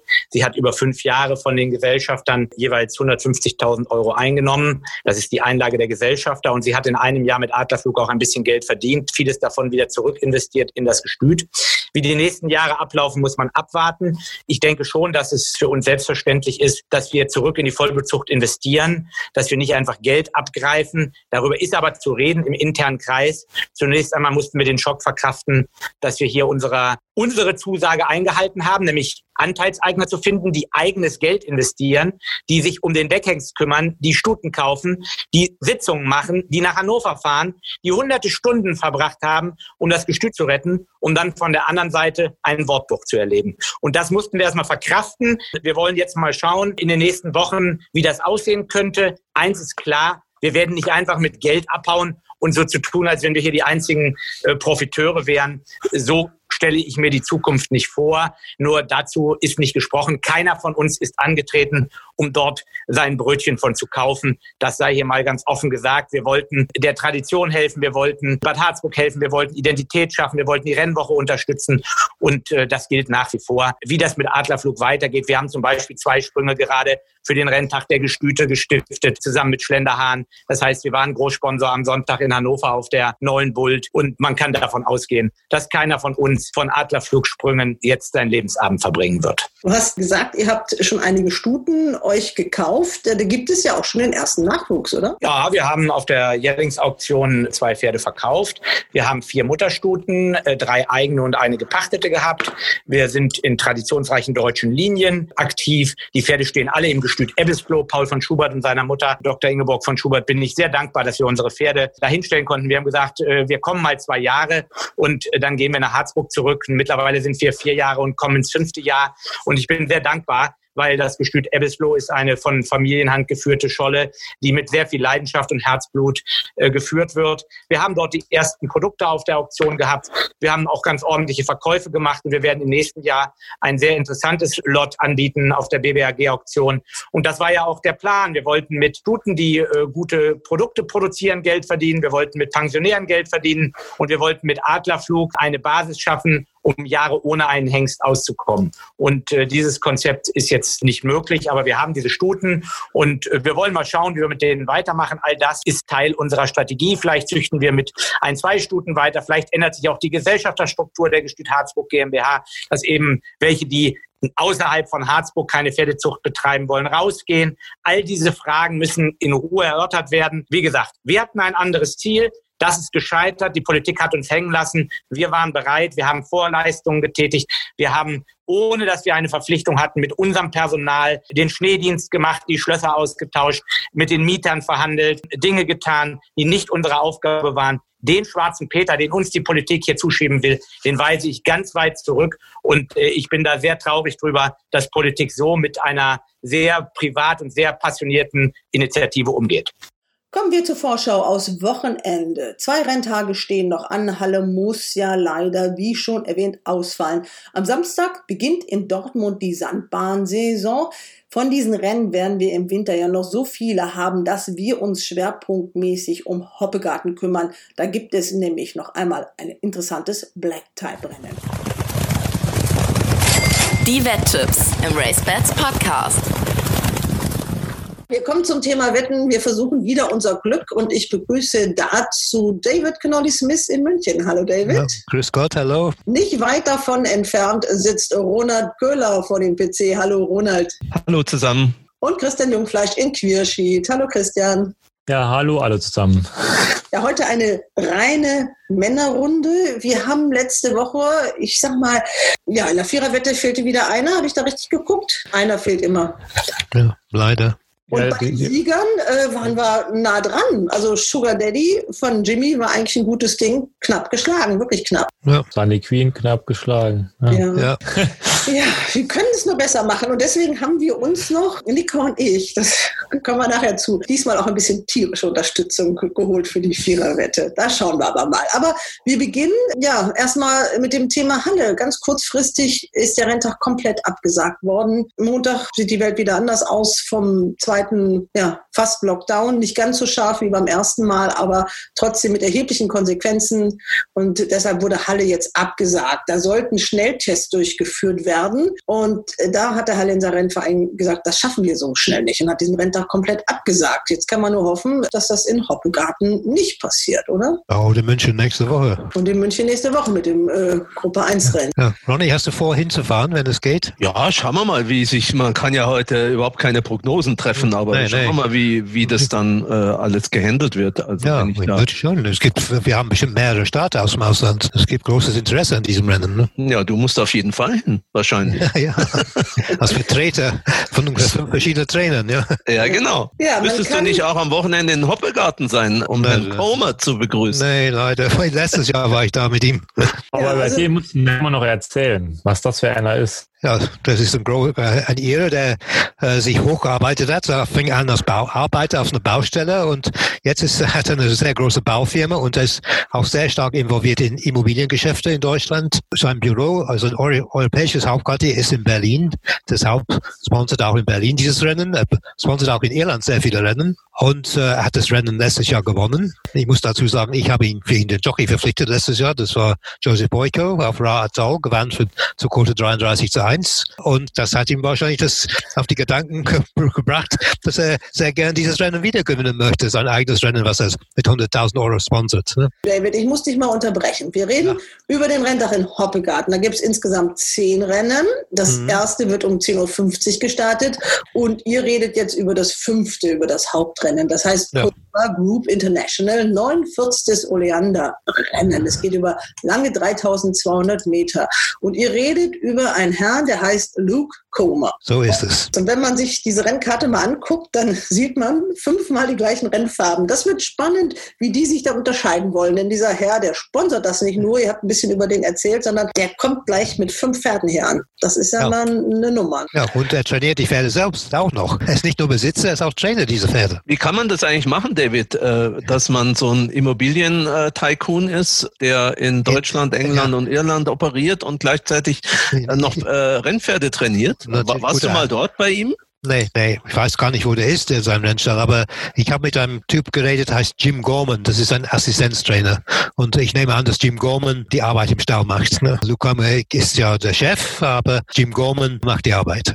so sehe ich das. Ja, das ist ja wirklich sehr merkwürdig, wenn man sich das alles anschaut. Wenn die Pferde von ihm gut laufen, dann ja meistens äh, zu exorbitant hohen Quoten. Also er ist schon so ein bisschen offensichtlich ein Außenseiter des Geschäfts, oder? Ja, ja, klar. Er hat ein Pferd eine der Pferde, der am Sonntag laufen soll, heißt He Knows No Fear, der Helfenbein-Reiter, glaube ich. Und äh, dieses Pferd hat in Leopardstown gewonnen im August, zur Quote 300 zu 1, 3000 zu 10. Das ist die höchste Quote, die jemals in der englisch-irischen Rennsportgeschichte erzielt wurde. Und das war ein Pferd von Luke Comer, von ihm trainiert und, in seinem Besitz. Also ich habe dann Jim Comer gefragt, hast du dann das Pferd mindestens gewettet? An dem Tag leider nicht. Ich sage dann, Rennen vorher haben wir alle stark gewettet. das ist, ist schwach gelaufen und dann haben wir die Finger weggelassen. Das ist aber aber doch immerhin beruhigend zu hören, dass die offensichtlich auch äh, dann nicht so genau wissen, wann diese Dinger losgehen.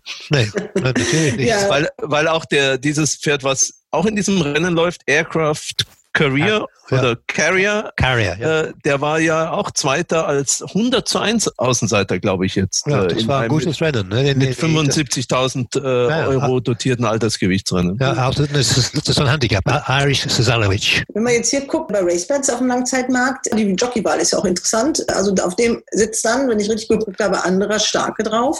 Das ist der, der von den fünf am besten eingeschätzt wird. Also der steht momentan 12 zu 1 und davor stehen dann drei Starter hier aus uns unseren Landen mit Kian Windstoß und Rip van Lips und dann ja. He Knows No Fear, das ist, der steht dann mit 16 zu 1 und die anderen, die stehen dann ganz unten. Cypress ja. Creek, Hollow Sound und Questionnaire. Ja, also ich habe, ich muss sagen, ich habe gleich Aircraft Carrick kurz gewettet, diese Quote. Die, diese Kurs ist natürlich 12 oder 120 ist nicht 12 zu 1, äh, brauche aber 11 zu 1 richtig ne, gesehen. Ja, aber nee, wir, sind in Deutsch, wir sind in Deutschland, David. Und da steht dann noch 12 zu 1. Also da hast du vielleicht mal einen falschen Wettanbieter gehört. Er steht, er steht 12, aber nicht 12 zu 1. Ja, in englischer Terminologie. Aber ja, so, wir, wir, wir haben ja viele Engländer bei uns im Podcast und es ist ja auch ganz super, dass wir so international sind, aber wir sollten uns vielleicht schon an die deutschen äh, Quoten Aussprachen halten. Ja, ist gut. Aber ich habe letzte Woche gesehen, in Hannover hat ein Pferd gewonnen für 20. Das heißt Pari, Evens auf Englisch. Da stand da 2 zu 1. Ne? Mhm. Das ist sehr. Ja, wir sollten es nicht noch komplizierter machen, als es ist, weil äh, die meisten machen es ja immer noch mit 120 zu 10, also in diesen Dezimal-Dingen. Äh, das, ja. ist, äh, das ist alles Geschichte. Das sollen wir nicht mehr tun, weil der deutsche Rennsport hat sich ja auf dieses internationale Ding jetzt festgefahren und deswegen also 12 zu 1. Na gut. Aber wie in Frankreich, wie in Frankreich. Wir orientieren. Ja, aber nicht international. In USA oder England oder Australien heißt es anders. Ja. Yeah. Gut, aber lass uns noch mal über das Rennen reden. Also wir haben die fünf Koma-Pferde, ja. der dankenswerterweise das auch sponsert. Ich habe da mal ein bisschen gegoogelt, was der alles so äh, tut und treibt in Berlin. Kann man einfach mal gucken. Also das ist schon mit seinem als Immobilien-Tycoon kann man den ja wirklich schon bezeichnen. Und er findet diesen Immobilienmarkt in Deutschland halt super spannend und im Vergleich zu dem, was da in, in London zum Beispiel passiert, wo er sein erstes Grundstück gekauft hat, findet er das auch alles spottbillig hier bei uns. Und deswegen kauft er kräftig ein und kann kann sich deshalb auch so viele Rennpferde leisten. ähm, deswegen, also alle Immobilientycoone dieser Welt, wenn ihr das hört, ihr müsst euch jetzt auch Rennpferde anschaffen. Der deutsche Rennsport braucht eure Hilfe und eure ja. Unterstützung. Ja, ähm, wer möchte zu dem Rennen was sagen, sportlich? Oh ja, gut, ich kann gerne was sagen. Ich habe da mal natürlich ein bisschen angeschaut, auch die irischen Pferde, aber bei den irischen Pferden haben wir ja schon drüber gesprochen. Die sind ja alle ohne Form, außer dieser Aircraft Carrier oder wie man den ausspricht. Aber mein absolutes Lieblingspferd läuft in diesem Rennen, das ist Kichan. Den verfolge ich schon das ganze Jahr. Der hat eine tolle Entwicklung. 2,5 die Quote im Racebet Langzeitmarkt ist natürlich im Gruppe 2 Rennen schon eine knappe Quote, aber für mich ist er das Pferd mit Form und das beste Pferd im Feld. Windstoß werden jetzt einige sagen, ist doch besser als Kijan, ne? aber Windstoß habe ich mal extra nachgeguckt. Der letzte Sieg von Windstoß war am 24.09.2017. Also das ist schon, schon sehr, sehr lang. Der wird hier auch gut laufen, aber ich glaube, der hat so ein bisschen das Siegen verlernt und von daher denke ich, dass hier Kichan von Peter Schirgen das Rennen machen wird. Musabayev im Sattel, das ist natürlich auch im Moment ein Mann, dem alles gelingt. Also ich kann kein Argument dagegen entdecken. Windstoß, das ist ja wahrscheinlich der letzte Start. Der wird ja dann Deckhengst äh, in Röttgen. Da will man oder hofft man ja vielleicht auch nochmal auf dem Black Type nochmal auf Platz. Traust du ihm das denn zu?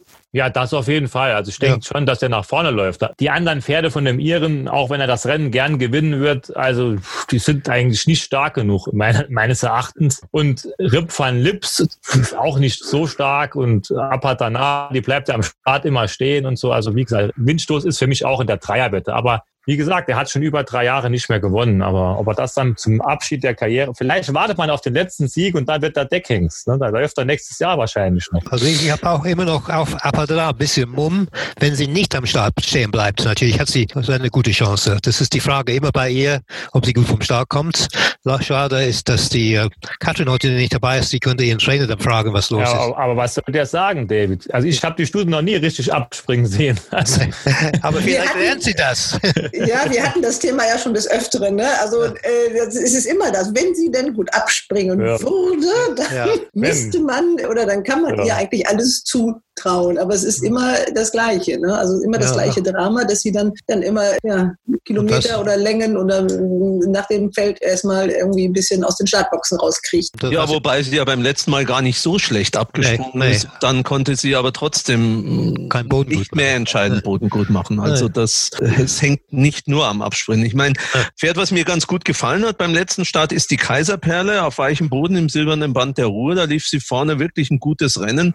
Nach Rechnung äh, ist das natürlich nahezu unmöglich. Aber trotzdem, das Pferd ist gut gelaufen, ist in Form. Den einzigen Zweifel, den ich da habe, bei diesen fünf Koma-Pferden wird wahrscheinlich schon der ein oder andere dabei sein, der auch ein bisschen Gas gibt. Insofern wird man da wahrscheinlich kein ruhiges Rennen an der Spitze kriegen, falls sie das wieder anstreben sollte. Nee, die ist gut gelaufen in dem Rennen und sie macht, ich nehme an, dass sie das Tempo macht, aber diese Form reicht bei weitem nicht aus. Ne? Das ist war ein Listenrennen und äh, da waren keine Gruppepferde drin wie Quian und, und Windstoß, äh, die immerhin gute Leistung gezeigt haben im besseren Rennen. Ne? Gut, einigt ihr euch mal hier. Ich möchte von jedem doch mal so langsam so eine Dreierwette, die, die ersten drei in der Reihenfolge. Damit ich mal gucken, wo ihr dann den ersten äh, Lucoma-Starter da so einordnet. also dann fange ich mal an. Ich äh, schließe mich dem Christian an. Es spricht vor allen Dingen auch mit Mursabayev, spricht nahezu alles für Kian. Äh, also den nehme ich an der ersten Stelle. An zweiter Stelle die Nummer eins Aircraft Carrier mit anderer Starke. Und an dritter Stelle die Nummer neun Kaiserperle und Windstoß wird diesmal nur Vierter, weil ihm der Prix du Cadran immer noch ein bisschen in den Knochen steckt. David? Ja, also ich, ich tippe dann Aircraft Carrier. Ne? Ich habe mit, wie gesagt, mit Jim Gorman gesprochen wegen der Jockeys äh, vor zwei Tagen. Ich habe gesagt, Stark ist der beste Jockey, der äh, verfügbar ist. War Mosebayev, habe gesehen, der ist schon gebucht. Und ich habe gesagt, der muss normalerweise auf die beste Chancen sitzen. Und äh, das hat er hoffentlich auch getan.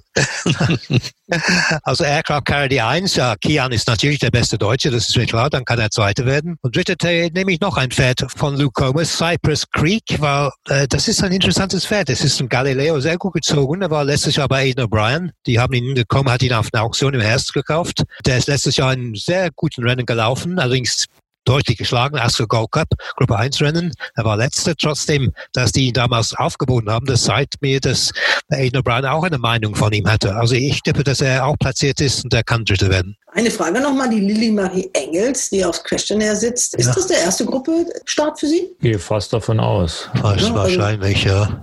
Schon eine Riesenchance. Also auf jeden Fall schon mal dabei zu sein. Die Sibylle Vogt, die reitet in Frankreich und die ist an diesem Renntag gar nicht aktiv, oder? Ja, die ist in Frankreich, die ist in Lyon, glaube ich. Also Lilly Marie Engels, einzige Rennreiterin, einzige Frau in diesem Rennen, immerhin Gruppe 2. Also Ja. auch schon mal eine Riesenchance, sich da mal so ein bisschen Ja. ins Rampenlicht zu rücken. Ja, ich mag sie auch. Ich finde, ich habe mit- Jim Gorman gesprochen. Ich sage, was kann sie? Ich sage, für mich ist die die zweitbeste deutsche Amazone. Und sie hat eine leichte Hand. Also die- dieses Wetter ist sehr schwierig. Er braucht keinen starken Jockey drauf. Das äh, würde ihn nur ärgern. Oder sie, das ist eine Stute, glaube ich. Ne? Dann Ja, haben sie die, die, Baller. Marie, die Lilly Marie ist vielleicht die richtige dann. Christian, was sagst du denn dazu? Ist ganz langweilig und ich bin jetzt auch jetzt mal ein bisschen Patriot. Also wenn diese irischen Pferde hier mit solchen Formen hier nach vorne laufen, wäre schon ein bisschen traurig. Und Kichan gewinnt für mich die Nummer 5. Zweiter wird die Nummer 7 Windstoß. Das ist natürlich die wäre dann der Volkseinlauf, aber sehe ich halt auch so. Und die Kaiserperle, die ist dann 20 oder 5, 10 Längen hinten, dran, wird die dritte. Werde ich jetzt mal einfach so voraussagen. Also dann zwölf Längen und so weiter, dann die ersten Lokoma-Pferde. Da wird sich der Sponsor ja freuen, wenn er das Ja, ja, ja, letztes Jahr hat er ja gewonnen, das reicht ja dann. Dieses Jahr kann er mal die anderen vorlassen. Okay, gut. Dann kommen wir, ich denke mal, zum siebten Rennen. Ähm, wir müssen auch noch Sieger finden, denkt da dran. Und es gibt, und das muss man jetzt an dieser Stelle, können wir das mal wunderbar erwähnen, es gibt eine sehr, sehr schöne Aktion von RaceBets. Die eine habe ich ja eingangs schon genannt. Wenn man in diesem Bonuscode Podcast 50 eingibt, denn wir sind ja bei der 50. Folge, dann kann man eine 5 Euro Freiwette bekommen.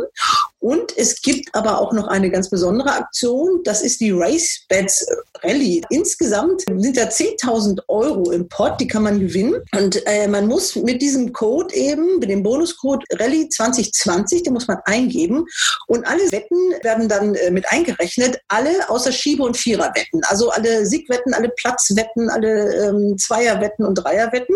Muss ja dann so sein, so lese ich das. Und dann kann man äh, wöchentlich was gewinnen. Der erste, der Sieger 500 Euro, der zweite 150 Euro. Das geht runter, so 10 bis zu 25 Euro. Und am Ende wird zusammengerechnet nach vier Wochen, wenn ich das richtig sehe. Und dann kann der Sieger, also der am meisten äh, gewonnen hat, das setzt sich dann aus Punkten zusammen. Also wer, wenn einer einen Sieger wettet, der zwei zahlt, dann 10 mal 2 gleich 20 Punkte.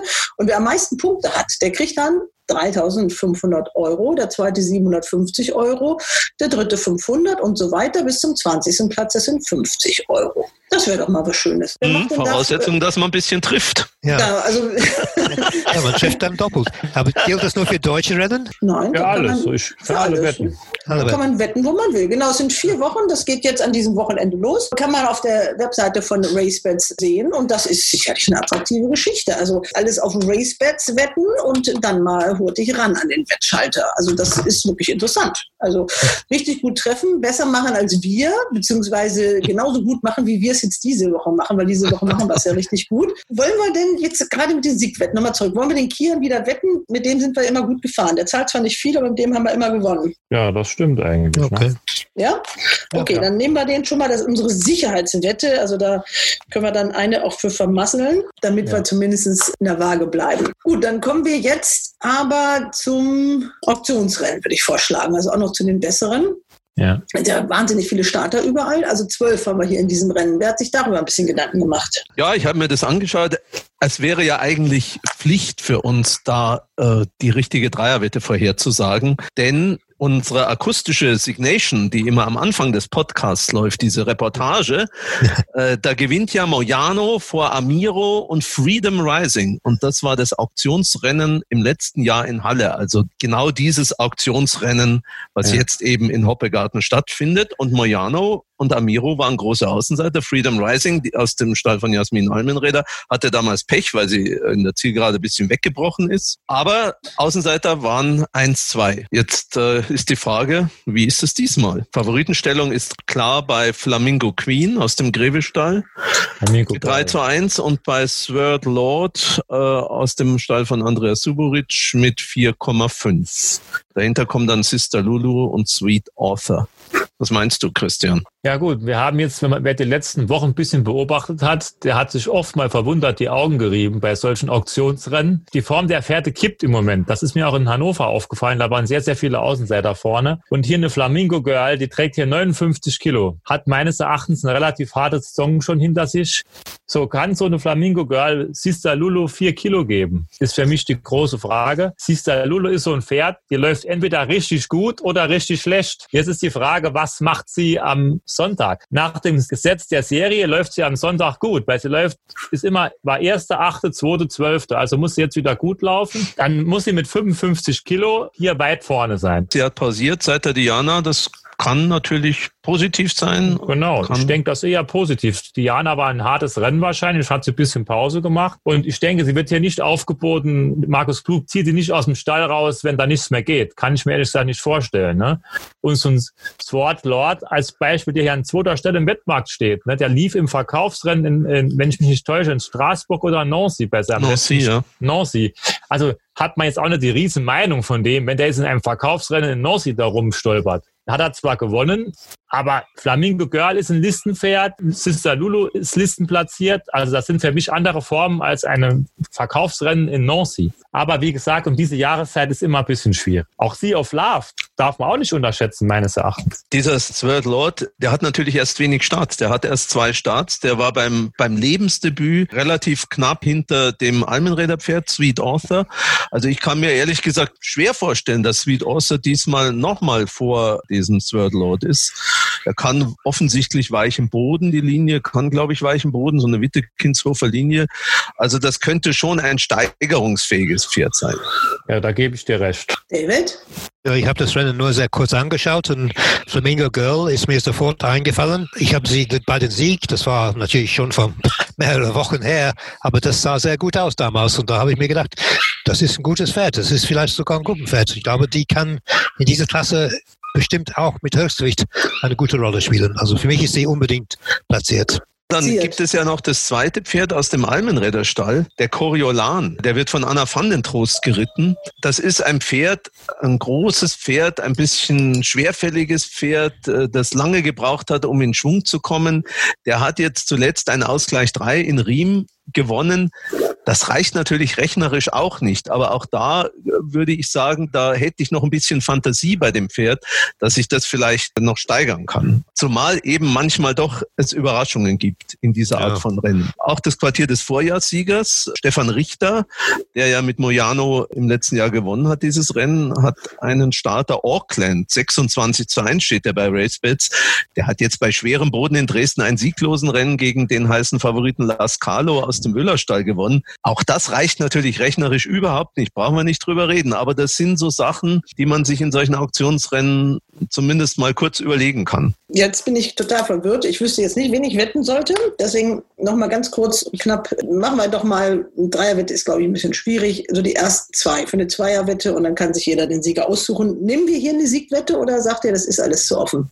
Ja, das ist schon sehr offen, vor allen Dingen, wenn man die letzten Wochen betrachtet. Aber ich würde hier mit für die Quote 7,5 Sister Lulu wetten und zweite wird dann für mich Flamingo Girl. Sister Lulu finde ich gut, das klingt immer so in den Ohren. Die hast, über die hast du schon so viel erzählt, Christian.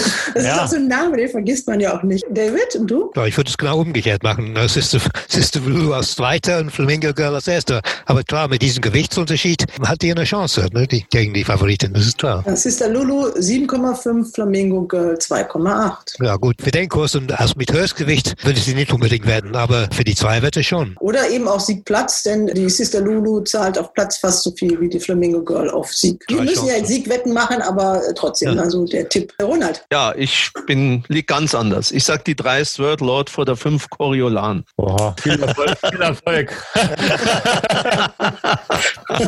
Na, die Sister Lulu, ob wir die jetzt nehmen, wir machen da mal einen Haken hinter. Also da seid ihr euch ja wunderbar einig. Finde ich super. Also man kann mit euch super arbeiten, um so klare. Nein, aber ich bin da ja ganz großzügig. Nehmen wir halt Sister Lou. Ja, ja, gut. Ja, okay. Nicht, Also ja. Schwarmintelligenz. Wenn zwei sagen, das Pferd ist gut, dann. Okay, Schwarmintelligenz. Dann machen wir jetzt doch äh, die Viererwette.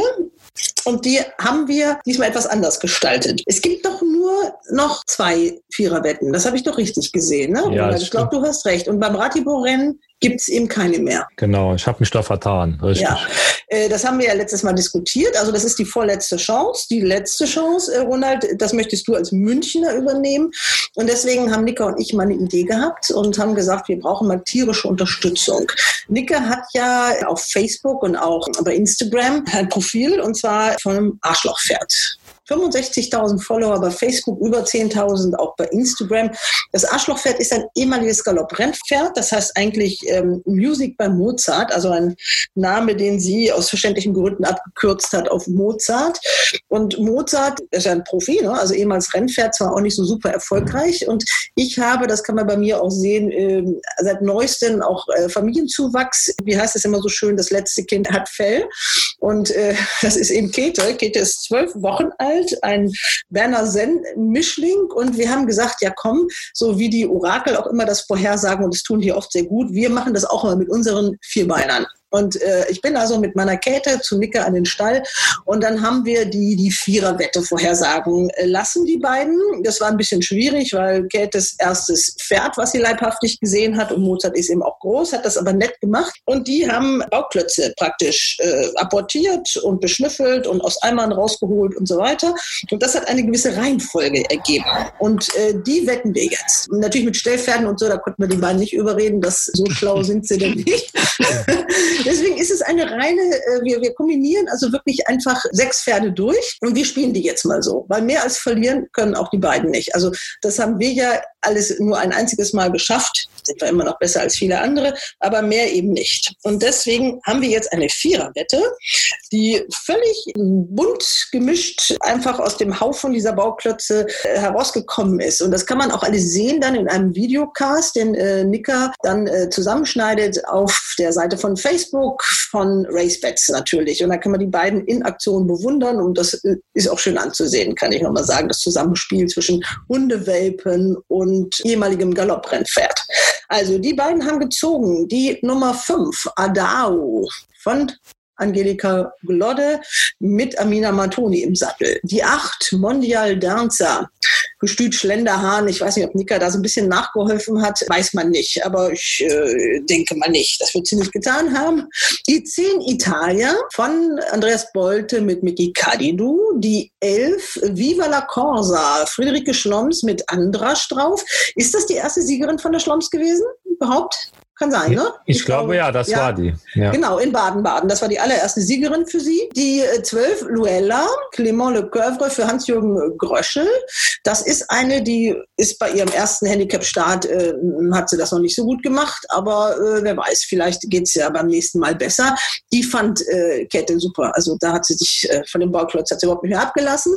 Und die 13, Valdensa, haben wir oft schon gehabt in der Viererwette mit Andreas Helfenbein. Also das ist unsere Viererwette. Diese sechs Pferde kombinieren wir durch. Die 5, die 8, die 10, die 11, die 12, die 13. Die Herren, was sagen die denn hier so zu unserer tierischen Viererwette? Nicht schlechter als das, was wir so zusammen tippen. Werden die Hunde bestraft, wenn, wenn sie Gibt es kein Wasser für die nächsten zwei Tage oder wie sieht es aus? Nein, die hat ja noch Welpenschutz. Also ähm, Oh. bei Mozart weiß ich das nicht. Das ist ja schon alter Hase, ne? Und der müsste ja eigentlich ein bisschen mehr Ahnung haben. Aber äh, ist das so, auch sowas, wo man sagt, ja okay, so dumm ist die gar nicht die Wette? Ja, warum nicht? Es ist nicht dummer als unsere Wetten gewesen sind. Na, genau. Also in diesem Ausgleich 3, da ist, finde ich, immer alles möglich. Also kaum was unmöglich.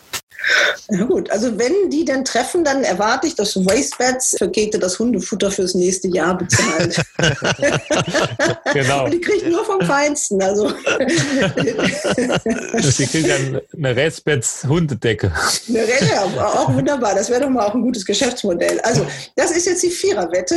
Äh, wollen wir in diesem Rennen auch noch eine Siegwette machen? Oder sagt ihr, nee, lieber nicht? Oder habt ihr da jemanden, wo er sagt, komm, das ist der Favorit oder die Favoritin?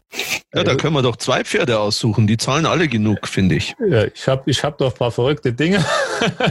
Achso, du hast noch verrückte. Dinge, Naja, was, was heißt verrückt? Verrückte sind es halt, sind, sind, sind unsere Freunde aus den letzten Wochen. Man muss vielleicht von das verrückteste Rennen des Tages noch ansprechen. Das sechste Rennen. Ja, dann erstmal, bevor du da hinkommst, nehmen wir jetzt hier eine Siegwette oder sagst du, komm, jetzt nehmen wir deine verrückten Dinger? Na gut, das, das kann ich ja schlecht entscheiden. Wenn die Käthe sagt, die 12 war so fein, dann müssen wir die 12 noch wetten. Lueda. Ach herrje. Ja, vielleicht sollten wir es auch nicht übertreiben. Also okay, dann äh, Christian, was ist denn für dich das verrückteste Rennen des Äh, Tages? äh, das ist das sechste Rennen, eine Viererwette mit 20 Startern. Also ich glaube nicht, dass es schon viele Ausgleich 4 in Deutschland gegeben hat, wo 20 Pferde gelaufen sind. Also kann ich mich persönlich nicht daran erinnern. Baden-Baden sind es immer höchstens 18. Hier sind jetzt 20. Und da läuft unser alter Freund Zenit mit Ich dem wusste neuen. es, habe ich Ah, ja. als erstes ins Auge gefallen.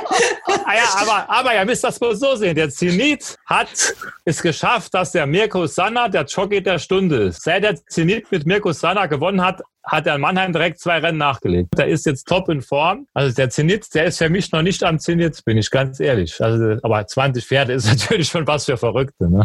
Ja, warum? Wir sind jetzt auch mal mutig. Zenit, hat irgendjemand was dagegen?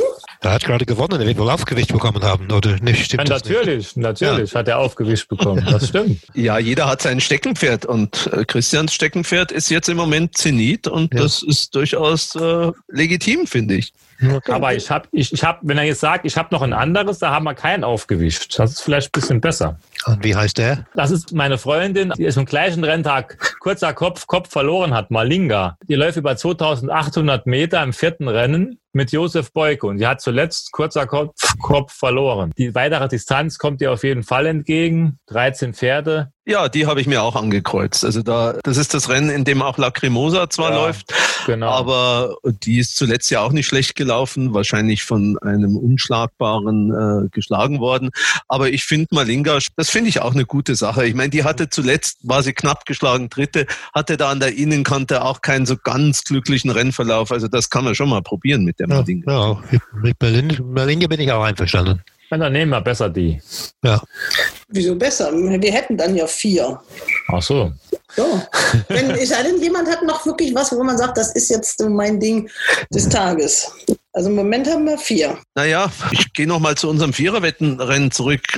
Das ist natürlich ein bisschen schlicht gedacht, aber Andra Starke ist der absolute Lieblingsjockey von Viva la Corsa. Der ist, hat diese Stute viermal geritten und hat dreimal gewonnen. Ja, das heißt natürlich nicht, dass er jetzt beim fünften Mal den vierten Sieg mit ihr erringt. Aber eine gute Chance hat er wahrscheinlich schon. Wie Oder wie steht dann seht so eine? Ach, die steht bestimmt ein bisschen höher. Sieben, acht. Die Form ist ein bisschen schlecht jetzt. Die Distanz ist wahrscheinlich besser als beim letzten Start. Mit dem Boden bin ich mir nicht ganz so sicher, weil ich denke, dass der Boden in Hoppegarten, wo er ja selten so richtig weich ist, aber ich denke, dass er am Sonntag schon ziemlich weich werden wird. Da habe ich so ein kleines inneres Fragezeichen. Aber wenn Viva la Corsa Andrasch sieht, dann Achso, läuft die wahrscheinlich sofort schnell. ja, natürlich. ich werde wissen das ganz genau. Und der schon wieder. Ne? Vielleicht will man schnell loswerden und dann läuft es schneller, damit es dann schneller Ja. vorbei ist. Wer weiß. Okay, wir wissen, was wir jetzt machen. Wir haben jetzt fünf Pferde und ich sage einfach mal, wir kriegen, geben jeden jetzt äh, 20 Euro mit. So machen wir das. Ja, soll der David soll noch einen aussuchen. David, hast Dann machen wir sechs, sechs Stück mit 20. Ja. Ja, was ist denn im Hürdenrennen? Das haben wir gar nicht besprochen bis jetzt. Da denke ich, gewinnt die Nummer zwei, aber das sag du mal was dazu. Ja, ich habe die Namen nicht, die Nummer nicht hier, aber ich habe einen Pferd ausgesucht, der aus England kommt, jetzt bei Christian von der Recke, der ist immer sehr gut mit diesen England-Importen. Ne? Successor heißt er. Welche Nummer weiß ich nicht. Das ist die Nummer drei. Die Nummer drei, ja. Ja. Also die, die hat eine Form in England gezeigt, in, im Frühjahr, im März, glaube ich, in Sedgefield, war, wo sie unter einem sehr hohen Gewicht in einem recht guten Handicap Zweite war zu einem heißen Favoriten. Diese Form müsste eigentlich gegen diese Pferd reichen. Gut, die Frage ist, ob Kahn springt. Wenn Kahn gut springt, dann wird er wohl gewinnen, aber er ist zwar zweimal nicht so gut gesprungen. Also Successor ist mein Mumm in dem Rennen. Na, dann nehmen wir den als Siegwette. Ja, dann fasse ich die Siegwetten nochmal zusammen. Das ist zum einen die 409 Malinga. Dann haben wir die 505 Kian. Dann die 610 Christians Zenit. Die 711 Sister Lulu. Die 911 Viva la Corsa. Und die 1003 mal wieder ein Rennen über die Hindernisse Successor von Christian von der Recke mit dem Amateur J, wofür das auch immer steht. Jan, ähm, Jan Ottlosil. Das sind unsere Ja. Wetten. Jeder kriegt 20 Euro mit.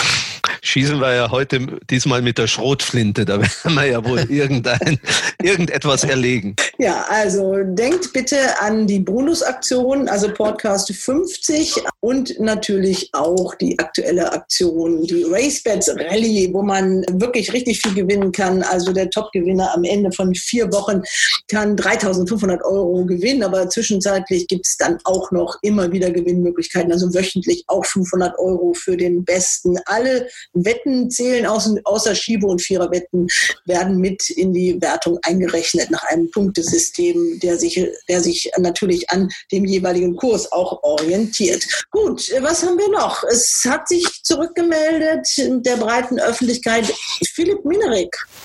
Hat jemand die Ah. Botschaft gesehen? Ja, Der hat sich Ja. also in den sozialen Medien äh, zurückgemeldet, hat sich erstmal vorrangig natürlich auch dafür bedankt, äh, dass die Leute ihn so unterstützt haben, dass sie gespendet haben. Das hat er auf Deutsch und auf Englisch gemacht. Ich muss sagen, ich finde, er sah super aus, ne? oder? ja, finde ich auch. Er hat einen super Eindruck gemacht. Hat mich sehr gefreut, als ich das angeschaut habe. Er, äh, das ist zu Hause aufgenommen worden. Er ist ja jetzt aus der Reha raus. Er ist wieder zu Hause und es hat eben auch ein paar Mal gepinkt. In der Aufzeichnung wird man das hören. Da hat er mir geschrieben. Ich hatte ihn angeschrieben. Problem macht natürlich noch ein bisschen das Bein. Das dauert, das läuft alles sehr langsam, da ist er noch nicht ganz so zufrieden. Aber er hat ja auf jeden Fall viel Zeit jetzt. Also in diesem Winter muss man ja kein Comeback machen. Ich denke mal, da kann man ja aufs Frühjahr warten und dafür drücken wir ihm die Daumen und wünschen alles Gute. Aber ich sag mal wirklich, das Video, das hat schon Freude gemacht, das anzugucken. Ja, auf Ja. jeden Fall. Also das sah ja zwischendurch leider nicht so gut aus. Und dafür ging es in der recht kurzen Zeit, hat er tolle Fortschritte gemacht. Hat er tolle Fortschritte gemacht. Ja, finde ich auch. Und ja, ansonsten ähm, ganz kurz nur Harzburg, äh, lange Geschichte, die wir da jetzt gehört haben. Christian, du bist äh, einer, der oft da war und auch gerne da war. Ähm, das Gestüt gehört ja eigentlich äh, ja, untrennbar dazu irgendwie auch. Warst du auch in meiner alten Schmiede? Ja, sicher. Also ich war jetzt schon, ja, ich weiß nicht genau, wie oft ich in Bad Harzburg war. Ich war ab und zu die ganze Woche da, ab und zu nur zwei, drei Tage und die alte Schmiede war immer der Treffpunkt. Also was da früher noch los war, ich kann mich noch an Zeiten erinnern, da stand Uwe Stoltefuß mit dem Pferd in der, in der alten Schmiede drin. Du, soll ich dir mal was sagen? Ich saß einmal auf dem Pferd drauf. Das war der Schnupperhengst Erik. Ah. Ich, also mir von Uwe hat er mich also durch die alte Schmiede gezogen und auf dem Balken da oben habe ich auch mal, habe ich auch mal drauf gesessen Ah, mit dem ja, ja. Bürgermeister. Der Balken, ja. Aber ich kenne ja noch eine Geschichte, da stand der, der Schimmel Rheinberger stand äh, Mhm. in, der, in der alten Schmiede drin. Da war wahrscheinlich dann öfter mal ein Pferd im Stall, also im Faltenstall. Mhm. ja, aber es ist traurig. Ich habe auch ein bisschen Sorge, also ich kann mir das nicht so richtig vorstellen, die Harzburger Rennwoche ohne das Gestüt. Auch vor allem, wie das alles funktioniert, so mit den ganzen Stellen und allem drum und dran. Ist, ich bin, mein, klar, ich bin ja auch jetzt ein bisschen weit weg von der ganzen Geschichte, bin nicht so informiert, aber ich sehe da ein bisschen schwarz. Okay, ihr Lieben, wir haben heute wilde Wetten gemacht. Ich hoffe mal auch erfolgreich. Nächste Woche ist hoffentlich, wir drücken mal die Daumen, dass das auch alles so klappt und nicht irgendwas äh, noch passiert, ist nochmal ein tolles Gruppe 1 Rennen in München. Äh, die beiden Münchner, ihr habt schon anfangs drüber gesprochen, also da, das wollt ihr euch nicht entgehen lassen. Keinen Fall. Das, ich habe gehört, dass es sehr interessante Pferde in dem Rennen laufen sollen. Nicht nur die Deutschen wie Torquato Tasso und DiCaprio, vielleicht auch sogar Wonderful Moon, obwohl ich kann mir das nicht vorstellen, aber richtig gute Engländer und Franzosen. Also ich freue mich schon drauf und hoffe, dass es klappt. Na, Lars Willem hat ja eine Umfrage gestartet. Der macht ja immer Instagram-Stories und hat gefragt, die seine Fanbase, ob der denn laufen soll oder nicht. Gut, er hat Ach. dann natürlich ein bisschen Blut geleckt. Ne? Klar, der ist ja super gelaufen, unser Wonderful Moon. Also das sah ja wieder richtig gut aus. Ja, aber Ja, gegen ja. schwache Gegner, muss man sagen. Ne? Ja, aber der Stil war schon, der war schon wirklich sehr, sehr gut. Und das wäre natürlich sehr, sehr spannend, ihn jetzt doch nochmal über 2400 Meter zu sehen. Noch dazu dann in einer so anspruchsvollen Prüfung, wie dieses Rennen vermutlich wird. Ja, wäre reizvoll. Gab übrigens noch ein Comeback am letzten Wochenende. Nicht nur das von Wonderful Moon, sondern auch das von Mare Australis auf Gruppe 2 Ebene Ja. in Longchamp. Der war nur Ja. knapp geschlagen Zweiter. Da kann im nächsten Jahr noch was kommen. Das Pferd hat Ja. mir sehr gut gefallen, galoppiert nicht mehr so schwerfällig wie noch im, im Frühjahr. Auch wenn er jetzt knapp verloren hat, aber das, das sah gar nicht schlecht aus. Ja, ich habe ihn auch gewettet, das war schade. Ne? Ich fast hingekommen. Wir denken an unsere Bonusaktionen. Das lohnt sich wirklich, da mitzumachen und gucken mal und hoffen mal, dass das in Hoppegarten alles so klappt, dass die Rennen so ablaufen können wie geplant. Und ich wünsche euch schöne Tage, eine gute Zeit. Bleibt vor allem gesund. Ciao, ciao. Ciao, ciao. Vielen Dank. Ciao. Guten Appetit. Ciao. ciao, ciao. Hals und Bein. Bis zum nächsten Race Bats Podcast.